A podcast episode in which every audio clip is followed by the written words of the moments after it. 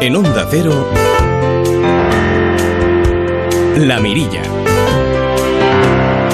Raquel Sánchez. ¿Qué tal amigos? Muy buenas noches. Operación salida, operación llegada. Ojo en la carretera, sin prisas, con los cinco sentidos en la conducción, que no vamos solos, que la carretera no es tuya, que la compartimos y debemos respetar las normas y al resto de los conductores, de los coches, de las motos, de los camiones. Y ojo también con los peatones, que a veces llegamos de la autopista a la ciudad y pensamos que la pista es la del aeropuerto. Sin perder la concentración en la carretera, les animamos a que se asomen a esta mirilla para descubrir, por ejemplo, la nueva del Festival de la Luz en Galicia, en Boimorto.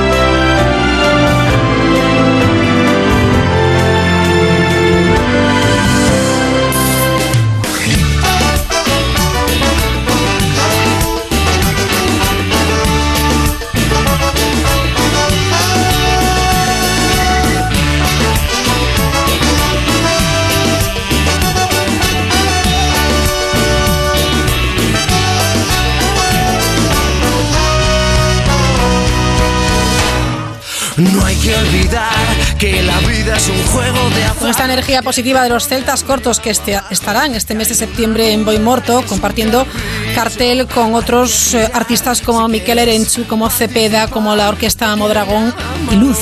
Luz Casal, con quien conversaremos en unos minutos. Además, esta noche vamos a charlar con el escritor y columnista Manuel de Lorenzo, autor de Todo lo demás era silencio. Y poner las pilas a la energía.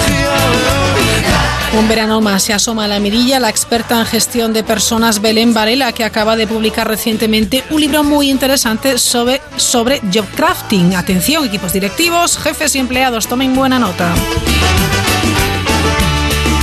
Y vamos a finalizar el paseo de esta noche mirando a nuestros ríos porque un equipo de científicos de nuestro país ha descubierto un curioso y barato método de autodepuración.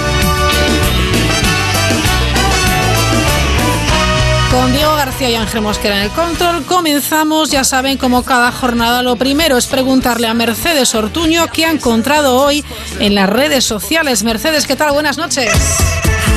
Buenas noches Raquel, hoy empezamos con ciencia y yo la verdad es que cada vez tengo más dudas de si la serie Black Mirror es una distopía o casi casi un espejo de lo que sucede en la realidad. Porque atenta, científicos de China y California han desarrollado unas lentes de contacto que permiten hacer zoom. Estas lentillas que se mimetizan con el ojo humano pueden cambiar a través de movimientos oculares su distancia focal. ¿Y qué es la distancia focal? Pues la distancia que hay entre el centro óptico, en nuestro caso el ojo, y los objetos que enfocamos. Es decir, que estas lentillas permiten, para entendernos, acercar nuestro ojo al objeto que miramos. Las lentes entran en la categoría que los científicos llaman robots blandos y de momento no son de uso común, sino que podrían ser útiles en un futuro en, por ejemplo, prótesis visuales. Así lo explican los científicos que las han desarrollado en un artículo publicado en la revista Advanced Functional Materials.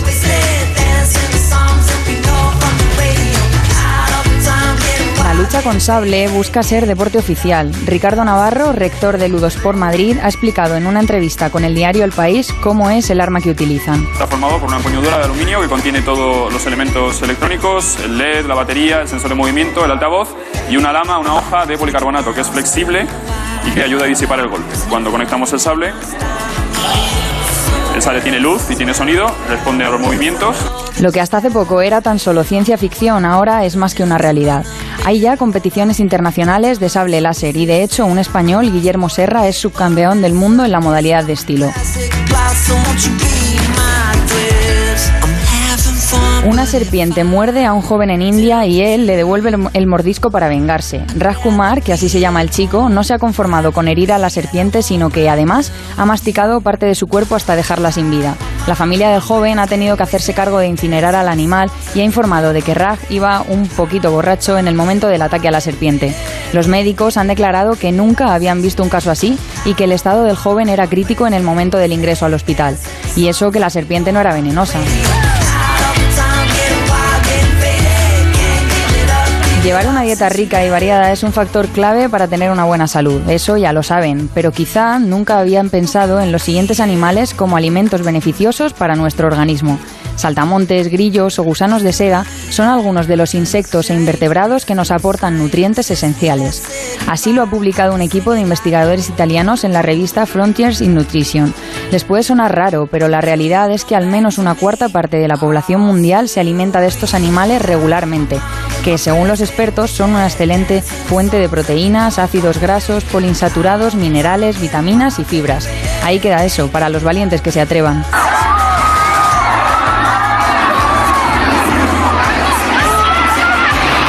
Y esto que escuchan es el tsunami artificial que se ha producido en una piscina de olas en la región de Manchuria, en China. Al parecer, el encargado de controlar la potencia de la piscina estaba borracho y pensó que era buena idea activar las olas a la máxima potencia.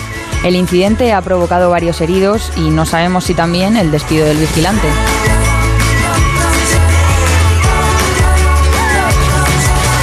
El 31 de julio de 1991, la vida de un niño dio un cambio radical. ¿Quién es usted?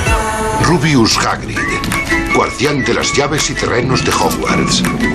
Ya lo sabrás todo sobre Hogwarts. Lo siento, pero no. ¿No? Diantres, Harry, ¿no sabes dónde aprendieron todos tus padres? ¿Aprender qué? Eres un mago, Harry. Harry Potter, el joven mago que hace soñar todavía hoy a miles de niños, y no tan niños, descubría con 11 años que tenía algún que otro poder. Twitter lo sabe todo y no se le podía pasar por alto el 39 cumpleaños del mago más famoso de todos. El hashtag Happy Birthday Harry Potter ha sido tendencia en España durante gran parte del día y tuiteros de todo el mundo le han dedicado muestras de cariño al personaje de JK Rowling. Acabamos con las felicitaciones de varias oyentes. Yo siempre fui súper fan de Harry Potter, crecí con él y entonces cada 31 de julio me acuerdo de su cumpleaños y de la tarta tan bonita que le llevó Hagrid. Estoy aquí con mi prima de 6 años que se está leyendo el libro de Harry Potter 1, le está gustando mucho y va por la parte en la que Hagrid le lleva una tarta de cumpleaños a Harry por su 11 cumpleaños. Así que una, dos y tres. Felicidades, Harry.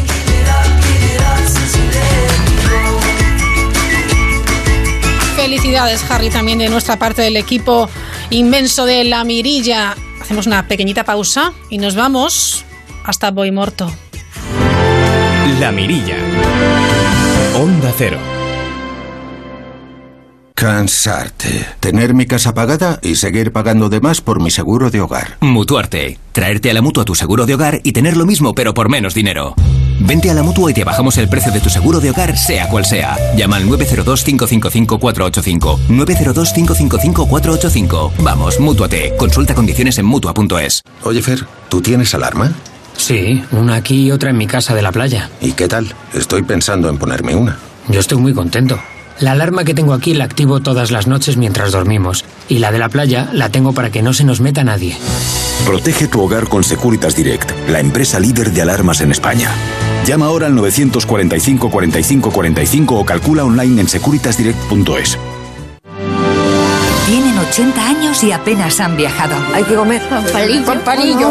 Viajamos al Imperio del Sol Naciente, por el mundo a los 80, presentado por Arturo Valls. Mañana a las 11 menos cuarto de la noche en Antena 3. Arigato, arigato. Mucha luz, algo de luz o nada de luz. Ahora tú decides cuánta luz quieres que entre en casa con los stores del Leroy Merlin. Miles de posibilidades en todos los colores y medidas para ponértelo fácil. Enrollables, plegables, venecianas. Ven ya y elige el tuyo desde 4,95 euros. Leroy Merlin. Da vida a tus ideas. En Onda Cero La Mirilla. Tómatelo sin prisas. Una radio.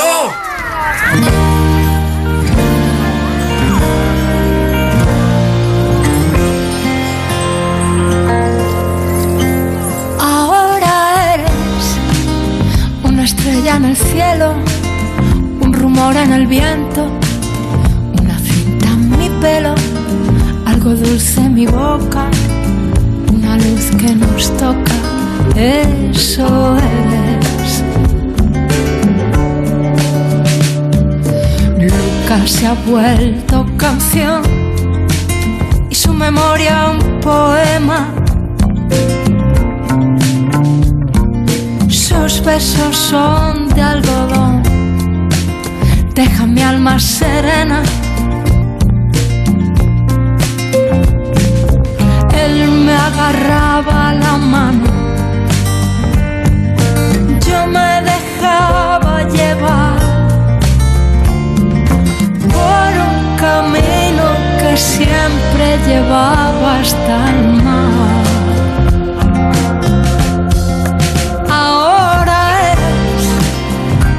Estrella en el cielo el Festival de la Luz se prepara para vivir los próximos días 6, 7 y 8 de septiembre, una de sus ediciones más especiales, con el concierto de su anfitriona de Luz Casal, la artista que celebra el evento musical desde hace 8 años en su finca natal, iluminará con su voz la jornada del sábado. Apunten estos días 6, 7 y 8 de septiembre. Un cartel muy completo con artistas como Raiden, Combo, Lemot, Boyanka Kostova, Las Antonias, Osliantes, Traspés. Y luego, bueno, pues ya hemos escuchado a Celtas Cortos, estará también Cepeda, Miquel Erenchu, la Orquesta Mondragón y también Amparanoia, el festival que este año destinará la recaudación de las entradas a las asociaciones Ansiños y Asanok. Agotó en pocas semanas sus abonos, todavía están disponibles las entradas de día, aunque se estima llegar muy pronto al todo vendido.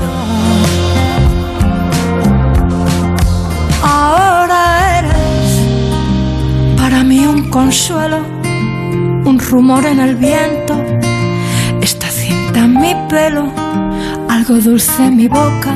Enseguida intentamos esa conexión con Luz Casal, que parece que no tiene cobertura ya en la aldea, así que intentaremos esa conexión en un minutito. Pero ya aprovechamos que ya está en nuestros estudios de Onda Cero Ourense un gran amigo que es Manuel de Lorenzo. Con acordes de niño y silencios de lágrimas. Él es periodista, escritor, columnista, guionista, guitarrista y padre. Manuel de Lorenzo, ¿qué tal? Muy buenas noches. Buenas noches, ¿cómo estáis? Pues fenomenal. ¿Tú qué tal? ¿Cambiando pañales? ¿Bien? Sí, sí, sí. Esta noche la intuyo movidita, mm. como, las anteriores, porque con una niña recién nacida, mm, en fin, tiene sus propios, sus propios horarios y sus propios criterios. Enhorabuena. Muchas gracias. Contento, claro, la segunda. Sí, sí, sí, muy, muy contento. Nos quedamos aquí, también, también te lo digo. No creo yo que venga una, tercera. Mira, Manuel, ya te digo, no digas lo de hasta aquí, porque luego pasa lo que pasa. Bueno, por ahora, por ahora vamos, estamos contentos por ahora que acabo de llegar y, y a disfrutar. Y, a disfrutar, eso es. ¿Qué tal lo lleva la, hermanita? Muy bien, muy bien. La ha cogido con, mucho cariño. Es que para ella es como, eh, como una especie de muñeca, pero viva. O sea, eh, abre los ojos y, interactúa, claro. Entonces ella, Julia, su hermana mayor, está encantada, claro. ¿Es curiosa, Julia? Muchísimo, muchísimo muchísimo. Es, es, muy curiosa y por eso ya te digo, está todo el día encima de la cuna mirándola y me dice a mí, pero puedes darle un besito, ¿no? me, da, permiso. No, se rompe, dale un besito. Oye, ¿qué más te queda por hacer? Porque haces de todo. No, no, de todo no, de todo no. Mm. Eh, cine, quizá. No, no, es una broma. Eh, no sé, yo creo que es una... La vida consiste en eso un poco, ¿no? En eh, hacer todo aquello que te apasiona y cuando, incluso cuando crees que no eres capaz de hacerlo o que no vas a saber hacerlo, intentarlo, ¿no? Yo, o, investigar o estudiar cómo hacerlo, ¿no? Yo, por ejemplo, en, el, en un suplemento cultural que se llama Tabua Redonda, en el que escribo, escribo sobre física y yo no, no he estudiado física, pero no sé, siempre me gustaba, siempre me gustó la física y, y pues eso, a base de leer y de curiosear, hablábamos antes de la curiosidad, ¿no? A base de curiosear, pues fui ahondando un poco en ese mundo hasta el punto de que, mira, ahora escribo sobre ello, ¿no? Entonces, bueno, eh, yo creo que todo es, eh, todo es, no sé, echar un vistazo por la mirilla. Claro, claro que sí, esa curiosidad ya sé de dónde le viene a Julia, está claro. sí, sí, siempre ha sido un poco así, con la música igual, antes decías eh, guitarrista, sí, es que, pues eso, tienes curiosidad por, te gustan grupos, quieres saber cómo se hace eso de las canciones y tal. Entonces un día coges una guitarra, te pones a, intentar hacer canciones, te sale, pues nada, una cosa horrible, pero bueno, vas mejorando, vas escuchando a otros, vas aprendiendo y, y cuando te quieres dar cuenta, pues tienes un grupo, ¿no? Y, en fin, pues eso es un poco, sí, eso es un poco el resumen de mi vida. qué bueno. Probar a ver qué sale, ¿no? Está muy bien y sin embargo este Urensano en realidad es jurista de formación. Sí, sí. Eh, yo estudié Derecho, pero bueno, estudié Derecho un poco por desorientación, porque tampoco tenía muy claro yo lo que quería hacer Y, y recuerdo que Rodrigo, mi, mi, mejor amigo entonces, y bueno, y aún ahora, ¿Sí? eh, se sentaba detrás de mí en el colegio desde siempre y me giré y le pregunté qué iba a hacer y él me dijo, yo voy a hacer Derecho en Santiago y contesté, pues yo también. Pues venga, ¿no? Y sí, sí, y allí nos Ah. fuimos los dos y, y estuvimos, pues eso, compartiendo piso, como siempre, los, cuando llegas a, a una ciudad como Santiago nueva, ¿no? Y, y te pones a estudiar y, bueno, luego pues eso, la vida. Terminé la carrera, me puse a hacer una oposición, pero coincidió con una enfermedad de mi madre, en fin, Sí. las cosas se torcieron un poco y, y ahí comencé a, a publicar en diferentes medios y, en fin, no sé, la vida me ha querido llevar un poco por aquí. Esto no es, eh, no ha sido tampoco voluntario. Yo siempre digo que aquello en lo que más me he esforzado, ¿no? Como puede ser el derecho, o incluso después, justo después, en el medio entre el derecho y la escritura, tuve, tuve una bodega. Ajá. Y, mm, Eres una caja de sorpresas, Manuel. y eh, pues eso, esas cosas al final, por alguna razón o por otra, se fueron diluyendo, pero, pero no sé, la escritura siempre ha estado ahí. A mí siempre me ha gustado leer desde niño, siempre me ha gustado escribir. Eh, yo recuerdo con 16 años que había enviado un, un bueno, un conjunto de sonetos a un, a un concurso de poesía que son, que son horribles, los he leído hace, tiempo, ¿no? Y son terribles, pero bueno, yo, yo qué sé, yo pensé que eran buenos y, y luego escribí una, había escrito una novela con 21, 22 años que también es malísima y no sé, siempre ha estado ahí lo de la escritura, pero para mí era como algo secundario, no, no nunca estaba en la línea principal de... Era de- como un desahogo. Sí, como una, como una ficción, un Ajá. Y fíjate, al final se ha convertido en mi, en mi modo de vida y además es lo que más me gusta hacer. O Qué sea, maravilla. Yo creo que hay una cierta suerte ¿no? en poder dedicarte a lo que te gusta y bueno, ¿qué, qué te voy a decir a ti? Claro. Claro, evidentemente. Bueno, autor de todo lo demás era Silencio, editado por Suma. ¿Cómo va la novela? Muy bien, muy bien. Contento, Mm, ¿no? Estoy francamente sorprendido por el, por el recibimiento y, y por la acogida del libro. Eh, muy bien eh, en cuanto a, a público, muy bien en cuanto a crítica. Eh, no sé, mm, ha sido muy, muy satisfactorio. Pero te veo sorprendido. Sí, ¿sabes por qué? Porque es que, mm, claro, uno está ahí en la, en la soledad, en la intimidad de su despacho. Yo, yo trabajo en casa, claro. eh, Sí. Y mm, eh, estás escribiendo, estás llenando folios eh, con tus ideas, tus, tus pensamientos, las historias que se te ocurren a ti y de repente te das cuenta, pues eso, de que hay un señor en Toledo que te escribe para decirte eh, lo, que, lo mucho que le ha gustado ese, ese- esa escena, ¿no? O ese pasaje de la novela y dices, ostras, aquello que había escrito yo hace, hace unos meses allí, en mi casa, ¿no? En mi despacho, Sí, y de sí. repente, pues eso, que un periódico de Murcia, ¿no? De- de- te llame para hacerte una entrevista por la novela y dices, caray, pero ¿qué está pasando? ¿no? O sea, Claro, ¿cómo? es bonito, ¿eh? Sí, es bonito, es bonito. Y ya te digo, yo no me esperaba tampoco que la primera novela fuese mm, tan bien y mira, pues no sé, muy, Mm. muy contento, muy contento. Y tanto que si has dejado de llorar ya después de ver que por fin se publicaba, Sí, que te la enviaban a casa. sí, bueno, yo creo que dejaron de llorar eh, mis editoras porque eh, yo soy muy pesado, muy maniático y, y estaba cambiando cosas hasta, hasta el último momento. De hecho, eh, tengo un, un mail de Mónica de Mónica Dan, de, de Sí. mi editora, diciéndome, deja de, deja de cambiar cosas que mañana, que mañana el libro va a imprenta, deja de enviarme correos modificando comas, ¿no? Qué locura. Sí, sí. eh, bueno, pero eso es que uno es obsesivo por naturaleza. no se le puede, no, no lo puedo remediar, no lo puedo remediar. En esta novela todo lo demás era silencio. Los personajes, una pareja, Lucía y, y Mm. Julián. Sí. Bueno, que saben aprovechar esas pequeñas cosas, pero es una novela que tú has escrito después de, de darle a la cabeza esa cabecita que tan inquieta y después de imaginar, bueno, pues qué, qué pasaría eh, en el mundo si tus seres queridos, bueno, pues Sí. desaparecen. ¿No es un poco loco pensar esto, Manuel? Sí, a ver, yo creo que uno eh, siempre debe escribir sobre aquello que le obsesiona, porque mm, al final es lo que más conoces, ¿no? Tú eh, cuando te vas a la cama o cuando estás, pues eso, solo o sola en casa tomando un café, eh, le das vueltas a, a ideas y, y hay pensamientos pensamientos recurrentes, ¿no? Eh, y esta idea de, de, caray, ¿cómo sería mi vida si de repente todo aquello que yo creía duradero y estable y firme y que era para siempre, eh, de repente no lo es y el suelo comienza a quebrarse y, y las cosas cambian por completo, ¿no? Pues por ejemplo eso, si desaparece la persona que más quieres en el mundo para ti o las personas que más quieres, ¿qué hago yo después? Y mm, yo creo que hay preguntas a las que solamente puedes contestar escribiendo, eh, porque... mm, Porque es- las vives de alguna manera. Claro, exacto, exacto. O sea, te, te adelantas a esa, a esa vivencia, ¿no? Es una forma de, de- es una forma de vivirlo de otra manera, de una manera más literaria, pero de vivirlo al fin y al cabo. Y mm, eh, de, de hecho a veces ocurre cuando uno está preocupado por algo, por algo que puede suceder y le sucede, se da cuenta de que se, al final se ha ido adaptando, ¿no? Más progresivamente. Y cuando ocurre por segunda vez o por tercera vez, bueno, pues ya eh, lo encaras de forma más tranquila, ¿no? Con, con menos inquietud.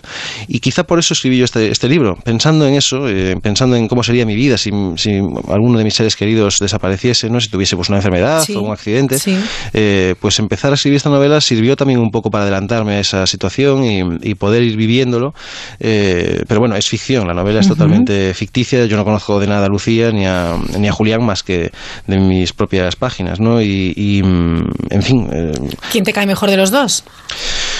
Mm, buena pregunta. Yo mm. creo que. Mm, yo creo que Lucía, pero, pero más que nada porque es más optimista y, es un poco más, más vitalista, más divertida, sí. Sí, Julián, Julián vive siempre instalado en la adversidad. Es un tipo que cree que si continuamente está pensando que se puede caer, pues cuando se caiga le dolerá menos, ¿no? Y, y eso, mm. como al final creo que, es, que Julián soy yo un poco. eh, supongo que por eso me cae mejor Lucía, claro. bueno, Julián sabe que lo mejor que le ha pasado es Lucía. Sí, claro, claro.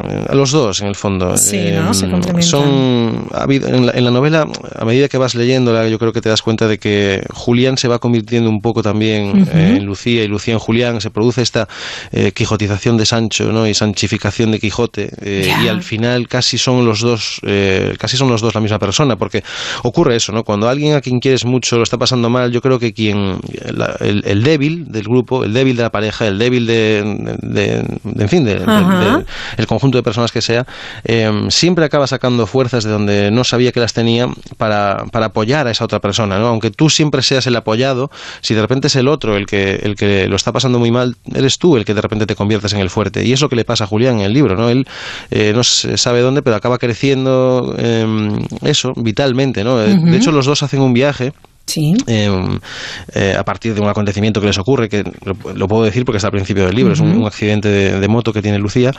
Em, y en fin, la vida les coloca un poco eso ante el precipicio, ¿no? Y entonces deciden hacer un viaje, una, pequeña vuelta a sus orígenes. Y ese viaje al final a Galicia, desde Madrid a Galicia, eh, es un poco. Es un viaje geográfico, claro, es un viaje físico, ¿no? En, el mapa, pero también es un viaje vital, es un trayecto psicológico, un viaje emocional que hacen los dos eh, y más que nada porque necesitan crecer necesitan avanzar, necesitan mirar hacia adelante. Y curiosamente la única forma que encuentran de hacerlo eh, es mirando hacia atrás y es volviendo a sus orígenes. Aquí sí que no puedo explicar por qué. Eh, eso ya el lector cuando lo lea entenderá por qué solamente pueden mirar hacia atrás y, mm, vienen a Galicia y aquí se encuentran con, en fin, con lo que estaban buscando. Accidentes, tú has tenido unos pocos también, ¿eh? Sí, sí. ¿Y cómo sabes eso? Ah, es que yo lo sé todo, Manuel. Eh, uf, yo... Madre o sea, sustitos le has dado alguno en casa, ¿eh? Sí, sí, sí. O sea, de acabar en el hospital. Yo he tenido... Yo a veces no sé cómo estoy vivo. O sea, es que yo soy muy, yo soy muy cafre y eh, eh, bueno, antes, ahora ya no, pero eh, no sé. Ahora ya has sentado la cabeza un poquito. Sí, sí. Pero no sé, con esto de experimentar y tal, pues. A veces se te ha ido un poco de las manos la experimentación. Sí, sí, sí. Tuve un accidente de moto bastante serio que, bueno, yo desperté en el hospital, no recuerdo muy bien. Vaya, eh, vaya experiencia. sí, fue una recta, yo no sé qué estaría haciendo, pero salía una recta muy cerrada o no sé. Y mm, tuve un accidente una vez también pues patinando uno de estos una de estas instalaciones que hay de patinaje, ¿no sabes? Con donde la gente va con patines y con skates, ¿no? Con monopatines. Yo tampoco tenía mucha idea, pero como pensé Pero bueno, que, por probar, ¿no? y, venga, va, a ver qué y es me esto, pegué un leñazo eh, que también me quedé inconsciente cuando cuando desperté había... Te has pasado media vida inconsciente, Manuel. Es que de estos te puedo contar muchísimos, o sea, es que de verdad que... Madre mía, no sé cómo es posible que estemos hablando hoy. Sí, sí, sí, sí, eh, eh, en la universidad también, alguna, alguna noche loca, no sé, haciendo, haciendo trastadas, pero, pero es por eso, porque era un poco traste, ahora ya soy menos, ahora ya tengo dos niñas y... Bueno, ahora eres más traste quizás sobre, sobre el papel, con la pluma, ¿eh? Sí, hay algún porque artículo... Sí que, sí que te gusta ahí, con esa retranquilla. Oye, por cierto, después de que Rajoy se haya ido del Congreso de los Diputados, ¿la retranca ya, ya, ya ha desaparecido o, o Rufián está ahí un poquito ocupando el lugar? Pero es distinta, fíjate. Es distinto, ¿no? Sí, yo creo que eh, la retranca es muy, es muy local. Fíjate que yo creo que ni siquiera es gallega, es más de las Rías Baixas, ¿no? Eh, eh, la gente, en, yo que he vivido en Lugo y que ahora vivo en Ourense y que he vivido en Santiago, la gente en Lugo no tiene un humor magnífico, pero no es el mismo mismo, ¿no? La gente... Es otra cosa. Claro, en Madrid, por ejemplo, ya bueno, por supuesto, por descontado que no, pero eh, en las Rías Baixas en concreto, eh, incluso yo diría que llegando hasta la raya, hasta Portugal, eh, es un humor especial, esa retranca, esa, esa facilidad para responder ágilmente y con un gran ingenio, ¿no? Que es, la retranca es eso, es contestar de una manera vertiginosa, sin que te lo esperes, y dándole una vuelta a lo que el otro ha dicho, que te deja totalmente paralizado. Y pues eso... Fantástica la retranca. Sí, eso es muy, es muy de las Rías Baixas en Galicia. No, no creo que haya. O sea, Rufián el- tiene un humor especial, pero, pero no es el de, el, de, el de Rajoy. Rajoy en eso era muy bueno. Era, especialmente bueno. ¿no? Eh, todavía me acuerdo de. El, eh, pues aquí estás, Aitor, y te traigo tu tractor, ¿no? que, le- que le contestó a, Sí, es a Aitor. Esteban una vez que el otro le había, se había inventado un dicho. En fin, esas cosas. Los diarios de sesiones antes eran mucho mejores que los de ahora también. Sí, sí, sí, sí. Yo se lo digo a mis amigos que son Sí. cronistas allí, ahora os vais a aburrir, os vais a Ya, aburrir un montón. ya. Bueno, por el momento eh, nos aburrimos esperando un gobierno. Manuel, yo no sé. Bueno, eh, así son los veranos, ¿no? Eh, Pues sí, nos vamos a acostumbrar a estos veranos de incertidumbre política. Claro, es que ¿qué sería el verano si fuese totalmente definitivo y, estable? No, no, el verano tiene que ser, tiene que tener incertidumbre, no saber lo que va a pasar, ¿no? Y, entonces esto pues ayuda un poco. eh, a- De hecho, fíjate, siempre hemos hecho esto en verano, ¿no? Eh, los periodistas, pues que si el futbolista este que ficha por tal equipo o si cuando la, pre- cuando la prensa del corazón era lo que, lo que más en auge estaba, quién estaba con quién en verano o- y en política igual, ¿no? Eh, Pues ahora igual, eh, viene la investidura y pues es un... Vi- ¿Viene quién, perdona? ¿La investidura has Ah. dicho? Sí, bueno, una sesión de investidura. No, veremos, veremos si sale bien o no. Veremos qué sucede. Pero, pero en fin, no deja de ser eh, la incertidumbre de siempre, ¿no? Eh, es un relato de verano. Fíjate, esta, Ujú. esta, esta historia es un relato de verano. Y como los amores de verano, ya veremos si, si continúa después. Efectivamente, esto es muy estival, la incertidumbre. Y también Claro. eh, eh, em, en verano se viven muchas historias apasionadas. Quien no recuerda, bueno, pues eh, veranos de juventud, veranos de, Claro. de salir, veranos de amores, de desamores, de locuras. Es maravilloso. Pero quisiera hablar un poquito de otra cosa, que es el miedo y el azar. ¿De Sí. qué manera influyen en nuestras vidas? Porque leyendo un poco, eh, Hmm. bueno, reflexionando sobre el libro de Todo lo demás era silencio, mm, te hace pensar, ¿eh? está bien. Sí, em, yo creo que no, no sé si estoy muy de acuerdo con la idea de azar que se al final se, Ujú. eh, se impone en el libro, ¿no? Eh, Uno mm, da voz a una serie de personajes y mm, eh, pero bueno, creo que sí, creo que coincide un poco con la idea del azar que tiene Fernando, es uno de los Sí. personajes del libro Amigo y de- mm, sí, sí. amigo de, de Julián y Lucía y mm, esa idea de Fernando que es la que al final se impone en el libro y que es un poco el Ujú. leitmotiv de la novela, ¿no? Eh, viene a decir que mm, porque claro, azar y destino no es lo mismo, eso hay que empezar por ahí, ¿no? El destino eh, supondría creer que está todo escrito, ¿no? Y que hagamos Sí. lo que hagamos no se puede cambiar. Eh, pero esta idea de azar que tiene Fernando es que eh, todo está conectado, ¿no? Formamos parte de un tablero, de una serie, somos Ajá. mm, todo lo que hay son una serie de piezas que se van combinando, se van engranando, eh, de forma que lo que al final ocurre es lo único que puede ocurrir, ¿no? Claro, O pero, sea, pero Manuel, en este Tetris que es la vida, Sí. al final el miedo también te coarta y puede hacer Claro. que tu vida, claro, vaya por un lado, vaya por otro. Claro, claro. Es que mm, tú piensas que todas las decisiones que tomamos, todas, las grandes desde luego influyen en nuestra vida, eso es evidente, ¿no? Sí, Cambiar de trabajo, claro. tener un niño. Pero las pequeñas también. En la novela hay, un- hay una escena en la que una chica compra una- un paquete de pilas en el supermercado y de haber comprado el paquete de pilas de al lado, se van concatenando una serie de, una serie de elementos y al final hab- habría dejado de conocer al amor de su vida, otra, perso otra persona, ¿no? Entonces, eh, claro que todo influye, las pequeñas decisiones que tomamos influyen y en esas pequeñas decisiones influye el miedo, influye la certeza, influye el amor. El amor es una de las grandes fuerzas universales, ¿no? Y- mm, cuando digo que influye todo en la- eh, y que el az- el azar al final es ese cuello de botella, me refiero incluso a fenómenos de la naturaleza, todo, pero si lo piensas, lo que está ocurriendo ahora mismo es lo único que podría ocurrir, porque si no ocurriría otra cosa. Es decir, si está ocurriendo esto, si yo estoy aquí ahora en este micrófono hablando contigo, eh, es porque es lo único que podría haber ocurrido mm, teniendo en cuenta todo lo que ha sucedido con anterioridad. Si no, yo estaría en otro sitio ahora mismo. Entonces, esa es la idea de Fernando eh, sobre el azar y es la idea que mm, eh, sobre la que se construye el libro, ¿no? Eh, Fernando lo explica mejor que yo, de todas formas. ¿A qué suena el silencio, Manuel? Eh, el de Julián suena a ruido. Eh, suena a suena a chirridos y a mucho dolor eh, por lo menos durante una gran parte de la novela, pero llega un momento en el que eso se va y el silencio suena a Lucía, únicamente la voz de Lucía, y de hecho ese es el final, es la última frase del libro, todo lo demás será silencio, es la última frase de la novela y por eso se llama así, porque llega un momento en el que por fin el silencio deja de ser atronador y doloroso y es eh, tranquilo y, y- y bonito, y por eso, eh, por eso se llama así la novela precisamente. El silencio del bosque también puede ser a veces perturbador. Sí, eh, a mí me apasiona. A mí me, me empezó a llamar la atención el bosque eh, como casi como entidad mágica, ¿no? Eh, cuando eh, leyendo a Ana María Matute, que a ella, mm, bueno, siempre, siempre eh, ella insistía, ¿no? En este carácter misterioso del, bosque, ¿no?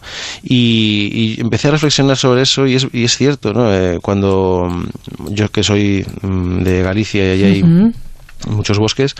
Em, claro, piensas cuando eres niño y te eso entrabas en el bosque y ese silencio extraño, porque es un silencio lleno de ruidos, ¿no? O sea, es un silencio Sí. en el que se mecen las hojas de los árboles, escuchas pequeños animales que corretean, eh, ramitas que se quiebran, ¿no? Y es absoluto silencio, pero al mismo tiempo está lleno de vida, ¿no? Hay unas, hay toda una, una lucha por la supervivencia ahí detrás, ¿no? Y eso a mí me, me fascina y por eso tenía que incluir un elemento como el bosque en la, en la novela y de hecho, no sé, yo creo que es, es fundamental, el bosque y el río, el río que hay en el Sí. bosque, son eh, un personaje más, esto lo he dicho ya en alguna entrevista, pero eh, cuando hablo de los personajes o en alguna presentación de los libros, que bueno, como yo tiendo a hablar muchísimo, las presentaciones de los libros, eh, a veces he estado tres horas, soy un, soy un poco desastre, pero eh, siempre que hablo de los personajes y hablo de Lucía y de Santi y de Antón y de Fernando y de Julián, incluyo siempre el bosque y el, y el río, porque para mí son un personaje más del libro y un personaje fundamental. Si no fuese por el río, eh, Sí. Lucía y Julián no vivirían la experiencia que viven al venir a Galicia. Entonces, eh, y además es un poco también una metáfora ¿no? del, del fluir de la vida. No sé, mm, me, interesaba mucho el río y me interesaba mucho el bosque y el camino que ellos recorren. De hecho, te voy a decir una cosa que creo que todavía no he dicho en ningún Venga, sitio. La novela al principio se iba a llamar En el camino de los perros, porque ¿Ah, sí? Sí, Mm. eh, se cambió el título al final, eh, por eso cogimos la última frase, porque ese camino que ellos cruzan, donde escuchan ladrar a unos perros que les intimidan pero nunca llegan, nunca llegan a aparecer, eh, que se llama el camino de los perros en la novela, Sí. eh, ese camino que cruza el bosque, para mí era tan importante, era tan... Claro, eh, era no sé, clave. Tan icónico, tan icónico que el título de la novela iba a ser ese y la portada iba a ser un camino cruzando un bosque y al final, fíjate, se cambió en, en los últimos momentos y yo creo que para bien, creo que para bien. Sin duda, coincido contigo. ¿A qué Sí. suena tu verano? Ahora mismo a llantos y a, a bi- biberones y, y, y a... No, pero bueno, oye, que conste que lo digo de broma, eh, yo estoy encantado y, también Sí, suena, también claro. suena a, a besos y también suena a risas y a familiares que vienen a casa a verte y a amigos que te felicitan. El teléfono no ha parado de sonar y, y en fin, muy, muy contento. Quería mm, descansar también un poco ahora de, de escribir este verano, pero ya estoy empezando con la segunda novela, o sea que... mm, Qué buena noticia. Sí, sí, ya hemos... Bueno, ya está en marcha, ya, ya está en marcha, quiero decir, de forma organizada con la editorial. Sí, sí, sí. Eh, Pero no nos adelantas nada. No, no, todavía no. me matan, me matan. No, no, no puedo, no puedo. Y además, bueno, claro, tengo un año y pico por delante para escribirla todavía. Es... Sí, sí, bueno, pues entre pañal y pañal y llanto y llanto, quizás Sí. tengas ahí un... ¿Escribes por la noche? ¿Escribes durante el día? ¿Escribes...? Yo escribo por la noche, pero en las últimas horas de la noche. Es decir, dentro de un rato me levantaré a, a escribir, porque mm, Ajá, sí, bueno. me, me gusta levantarme temprano, a las seis o seis menos algo, Sí. y me pongo a escribir a esa hora que todavía no hay luz, bueno, en verano ya casi sí, ¿no? Pero, y eh, no sé, la ciudad está en calma, el edificio duerme, no se oye un solo ruido, y, eh, no sé, esa sensación de estar yo solo en el despacho con la luz del flexo y nada más, y un café, eh, es fantástica. Y además, ¿sabes qué pasa? Es un momento en el que tu cabeza está totalmente liberada, no hay, no hay, nada la contamina, ¿no? Eh, eh, todo el espacio mental que tienes es para ti, para centrarte en lo que tienes que hacer. A medida que va avanzando el día, pues van surgiendo problemas y gestiones que tienes que hacer y, en fin, se va llenando de ruido la cabeza, ¿no? Volvemos a hablar del silencio, pero es así, Claro, se va es llenando así. de ruido y, y- y tienes menos espacio para eso que quieres encontrar. Entonces necesito esa calma de primera hora de la mañana. Yo si pudiera escribir en la ducha, escribiría en la ducha. ¿Ah, sí? Es mi momento. Oye, pues seguramente Me encanta. se podrá hacer, ¿no? Eh, Trambo, eh, ¿cómo se llamaba así? Eh, Vamos a inventarnos algo. Yo creo que, eh, no- mira, estoy hablando de memoria, pero Trambo, uno, uno de los guionistas de, la, de ¿Sí? los 10 eh, los 10 de la lista negra de, Sí. de la caza de brujas de, de Hollywood, Ajá. con el macartismo y tal, escribía en la, en la bañera. Es decir, digas? sí, sí, sí, sí. eh, me acabo de acordar, es, es Trambo. Sí, Trambo escribía en la bañera y, y ponía una tabla, es decir, él se metía en el agua, ponía una Ajá. tabla encima y, y- y encima de esa tabla colocaba la máquina de escribir y solo escribía ahí. Se pasaba el día metido en, en el agua escribiendo. O sea que fíjate, eh, podías, no, no está nada mal, podías ¿eh? buscarte. Tengo que buscarlo, pero a mí me gusta que me caiga el agua en la cabeza. Bueno, por eso digo que podéis buscar una especie Entonces de ya- estantería, una estantería. Voy a, algo. voy a darle una vuelta, voy a darle una vuelta. Y a ver que, a ver cómo lo ha hecho eh, Dalton Trambo y yo luego ya pues eh, lo, lo busco. Bueno, Manuel, eh, te voy a invitar a que, a que cada semana también te, te asomes a la mirilla con nosotros Por supuesto. y nos cuentes un poquito, bueno, pues eh, cómo ves el verano, cómo es mm, la actualidad, lo que tú quieras. Me gustaría mucho que lo hicieras. Muy bien, así será. Por ¿Sí? supuesto, claro. Yo Pues encantado. en un par de noches hablamos, ¿te parece? Me parece muy bien. Manuel de Lorenzo, mil gracias por estar con nosotros. Con nosotros. Enhorabuena por, por esa pequeña que se llama. Se llama Candela. eh, Candela, qué bonito. Y es hermana de Julia, ¿sí? Qué fantástico, ¿eh? Cuánta Sí. mujer en casa, cómo me gusta. Oye, pues y más, porque mi- es que son, son todo mujeres. Es decir, yo tengo. mm, Mi suegro tiene cuatro hijas, sus- tiene esas cuatro hijas, son cuatro nietas, o sea, solo son. Solo somos. Estoy rodeado de mujeres. Solo yo- somos mujeres. Solo somos mujeres. Ah, pues mira, está bien. Sí, ¿A que sí? Sí, sí, solo somos mujeres. Es que, a lo, es que a lo mejor solo somos mujeres. Desde luego, Manuel de Lorenzo, mil gracias. Buenas noches. Buenas noches. Adiós. Chao. Este verano, asómate a la mirilla en Onda Cero. Alterarte. No haber dado ni un parte y encima pagar de más por mi seguro. Mutuarte. Traerte a la mutua tu seguro de coche y tener lo mismo, pero por menos dinero. Vente a la mutua y te bajamos el precio de tu seguro de coche, sea cual sea. Llama al 902-555-485. 902-555-485. Vamos, mutuate. Consulta condiciones en mutua.es. Dejar de leer durante los meses de verano puede afectar al aprendizaje de los niños. Para que descubran la magia de la lectura, no olvides leerles cuentos en voz alta y acompañarles con tu libro o visitar la biblioteca para que sean ellos quienes elijan cuál será su próxima aventura. Porque leer más es vivir más. Fundación A3 Media y Crea Cultura, juntos por la lectura. Rebajas en Vision Lab. Sí, sí, llegan las rebajas de Vision Lab. Monturas, cristales, gafas de sol, lentillas, audífonos, todo rebajado hasta el 50%. Ven a las mejores rebajas, solo en Vision Lab. Consulta condiciones. Asiento. Regulado. Cinturón. Puesto. Retrovisor. Colocado. Intermitente. Dado. Socavón. ¿Qué? Una mala carretera pone en peligro una buena conducción. Si ves una señal o carretera en mal estado, ayúdanos a solucionarlo. Hazle una foto y súbela a ponlefreno.com. Nosotros tramitaremos tu denuncia. Ponle Freno y Fundación AXA. Unidos por la seguridad vial. Ponte de verano con la mirilla en Onda Cero. Radio. Welcome to Tijuana.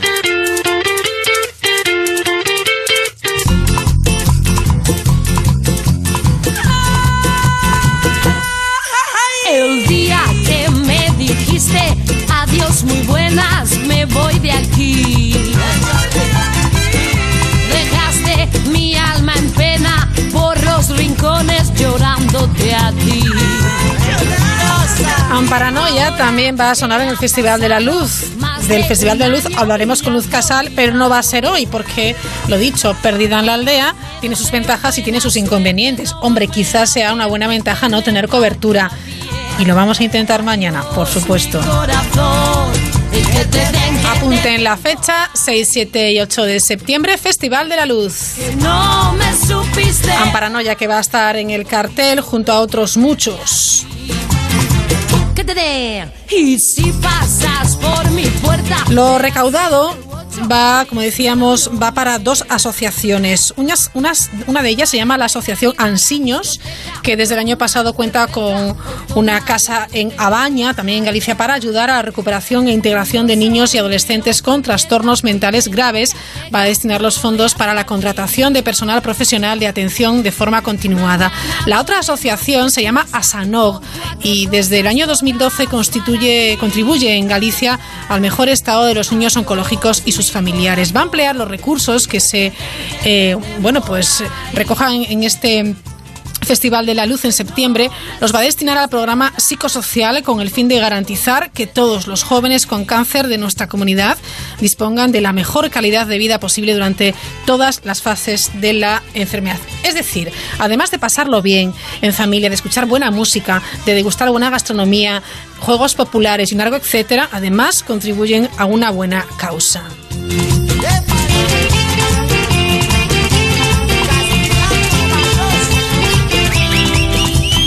Conocen ustedes el Instituto Salud Sin Bulos. Bueno, ha editado una guía, la guía de los bulos en la alimentación, un manual gratuito que recoge los mitos y falsas creencias más difundidas sobre nutrición y lo han hecho argumentando, bueno, pues con evidencias eh, científicas. Seguramente habrán escuchado alguno de estos bulos. Enseguida hablamos con ellos. Adiós, mi corazón.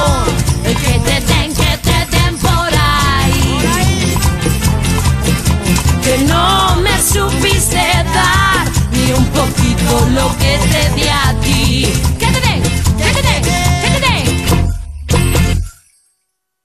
Vamos a hablar, ¿qué les parece un poquito de salud? ¿Cuántas veces hemos consultado, eh, por ejemplo, en Internet? Ya, ya no preguntamos ni al vecino, consultamos en Internet por alguna dolencia que creemos padecer y claro, eh, en Internet podemos encontrar de todo y entre eh, cuestiones relacionadas con la salud, algunas nos pueden asustar mucho y no hay que hacerles caso, hay que buscar información veraz.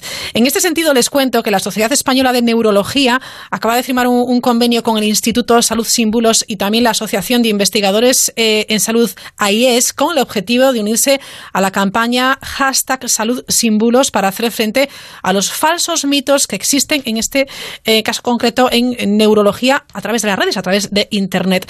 Saludamos al coordinador de Salud Sin Bulos, es Carlos Mateos. Carlos, ¿qué tal? Muy buenas tardes. Hola, buenas tardes. ¿Qué cantidad de información eh, podemos obtener en Internet y qué cantidad de información eh, que no es veraz podemos obtener? Eh?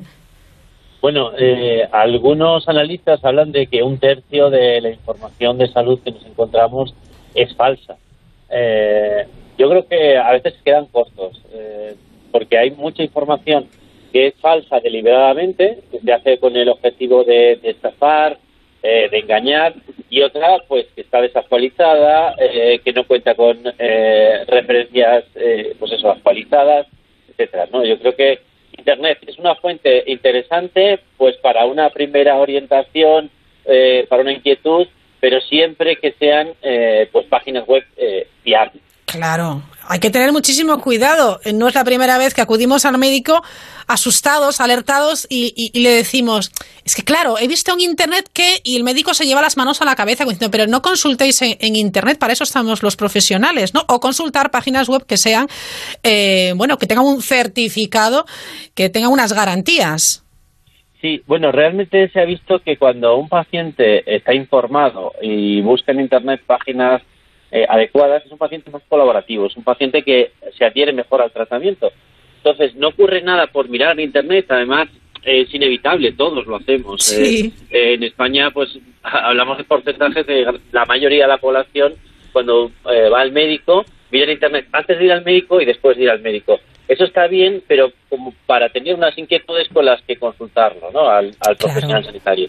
Si el médico dice, no mires en Internet, eso lo que va a provocar es una desconfianza hacia el médico. De hecho, hay mucha gente que piensa que el, pues el médico no está actualizado, eh, no sabe las últimas novedades y desconfía y toma eh, decisiones por su cuenta. Está bien mirar, pero hay que consultarlo con el médico. Claro.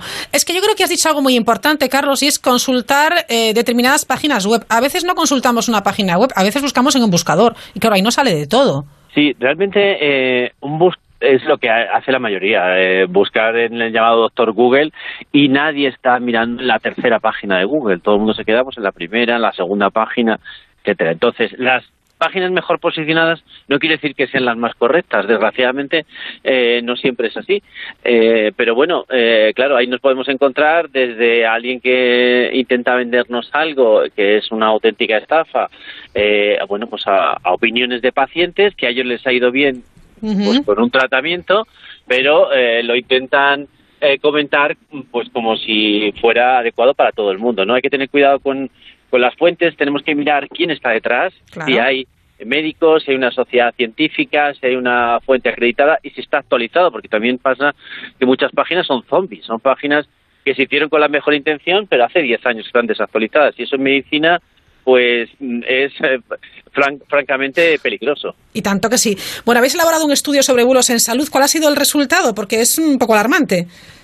Sí, bueno, realmente estamos viendo que los bulos más frecuentes, eh, como ya sospechábamos, son en el ámbito de la alimentación, en el cáncer y en las vacunas. Eh, también nos encontramos muchos con las llamadas eh, terapias, eh, pseudoterapias, como puede ser la, la homeopatía, pero nos preocupa mucho los temas relacionados con, pues eso, con el, con el cáncer y la alimentación. Aparecen muchos supuestos alimentos milagrosos, superalimentos que eh, dicen eh, curar el cáncer, que lo previenen, etcétera, y eso es, eh, lo que está ocurriendo es que hay mucha gente que abandona los tratamientos y eso sí que es algo que, que es peligroso y pasa lo mismo con las vacunas. Tenemos grupos de Ujú. antivacunas que están haciendo que, que hay gente que no vacune a sus hijos, eh, que los exponga a enfermedades que puedan ser letales y a toda la comunidad. Desde luego que sí, no solamente a, a- a ellos mismos. Bueno, háblame de esa colaboración con la Sociedad Española de Neurología.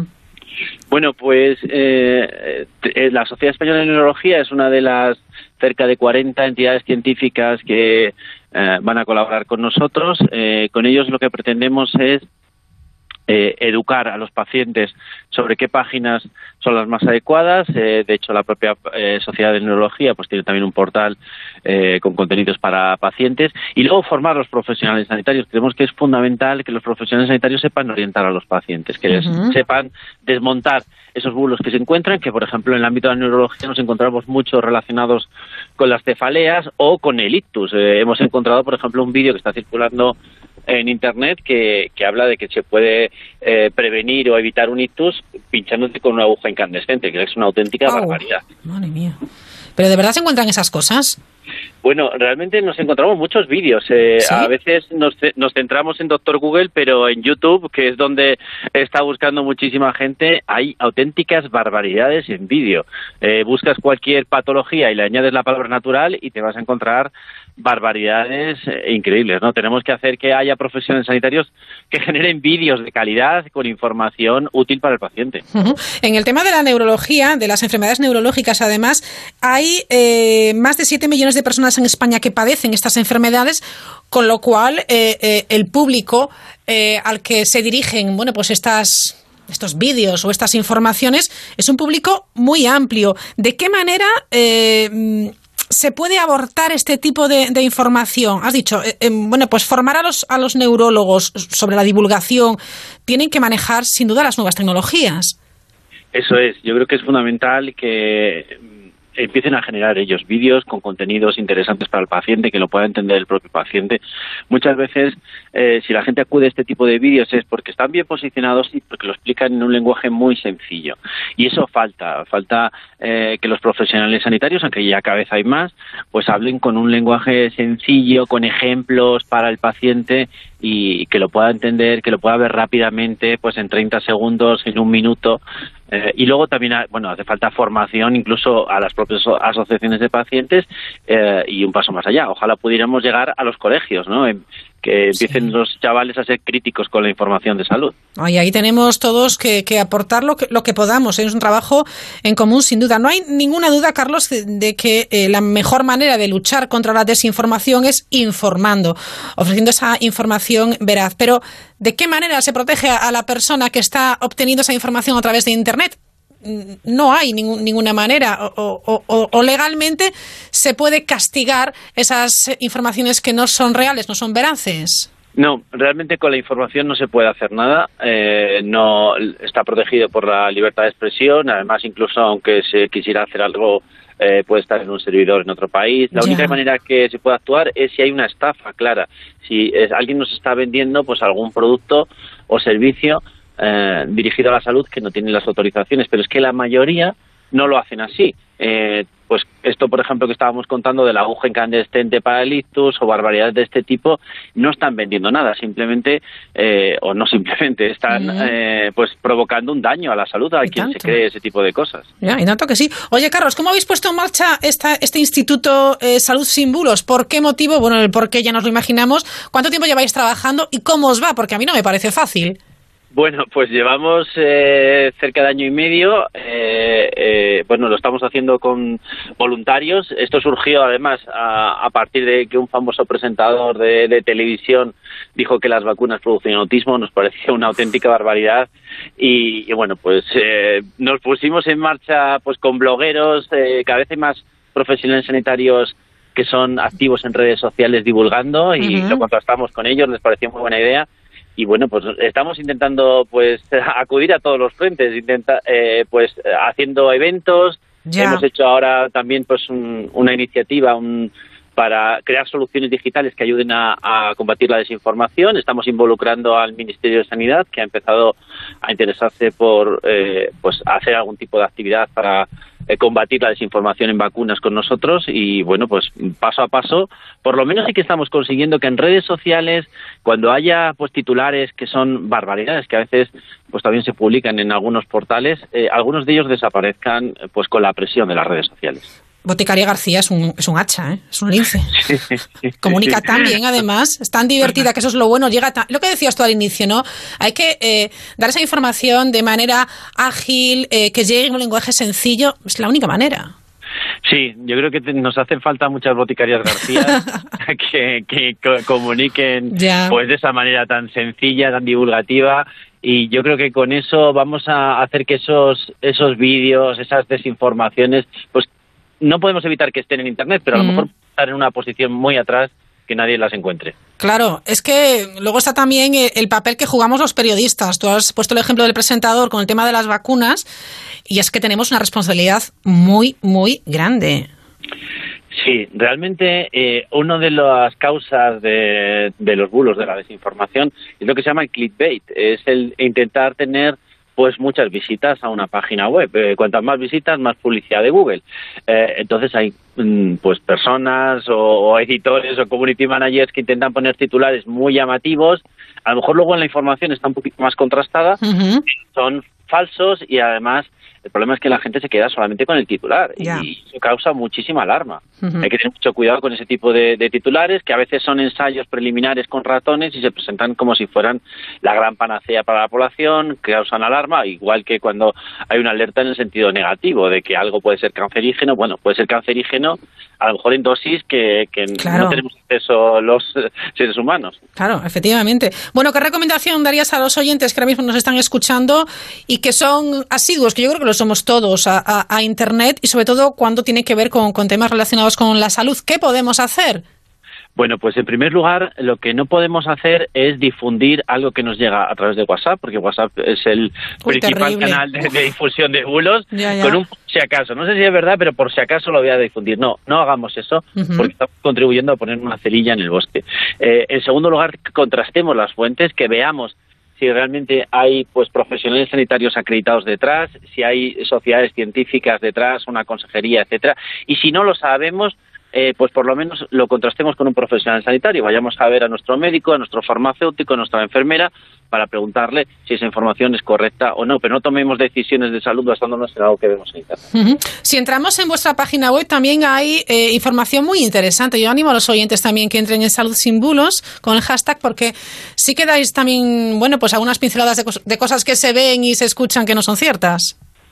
Sí, nosotros lo que estamos haciendo, pues con ayuda de nuestros cazabulos, de profesionales sanitarios, como antes habías mencionado, la boticaria García y, y Sí, muchos más, sí. pues es desmontar esos bulos que aparecen en Internet y, y- y contar por qué es un bulo. Y, y, bueno, pues lo hacemos en colaboración con también de todas las sociedades científicas y yo creo que es la única manera de, de alguien que tiene esa inquietud, que ha visto alguna desinformación, explicarle por qué eso es falso. Perfecto. Bueno, pues Carlos, gracias por atendernos. Espero que la gente tome, tome nota y que entre todos os ayudemos también en esta campaña Salud Sin Bulos. Muchísimas gracias y enhorabuena por vuestro trabajo. Gracias a vosotros. Hasta otra.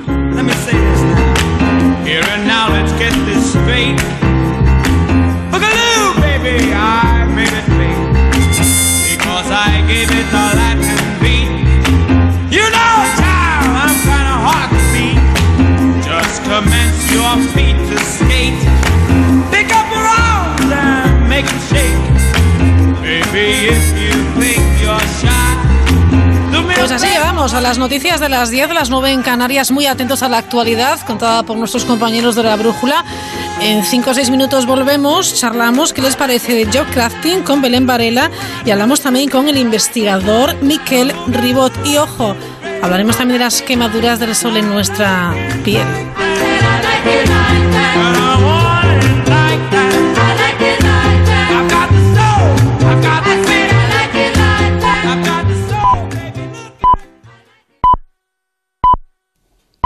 Son las 10 de la noche, las 9 en Canarias.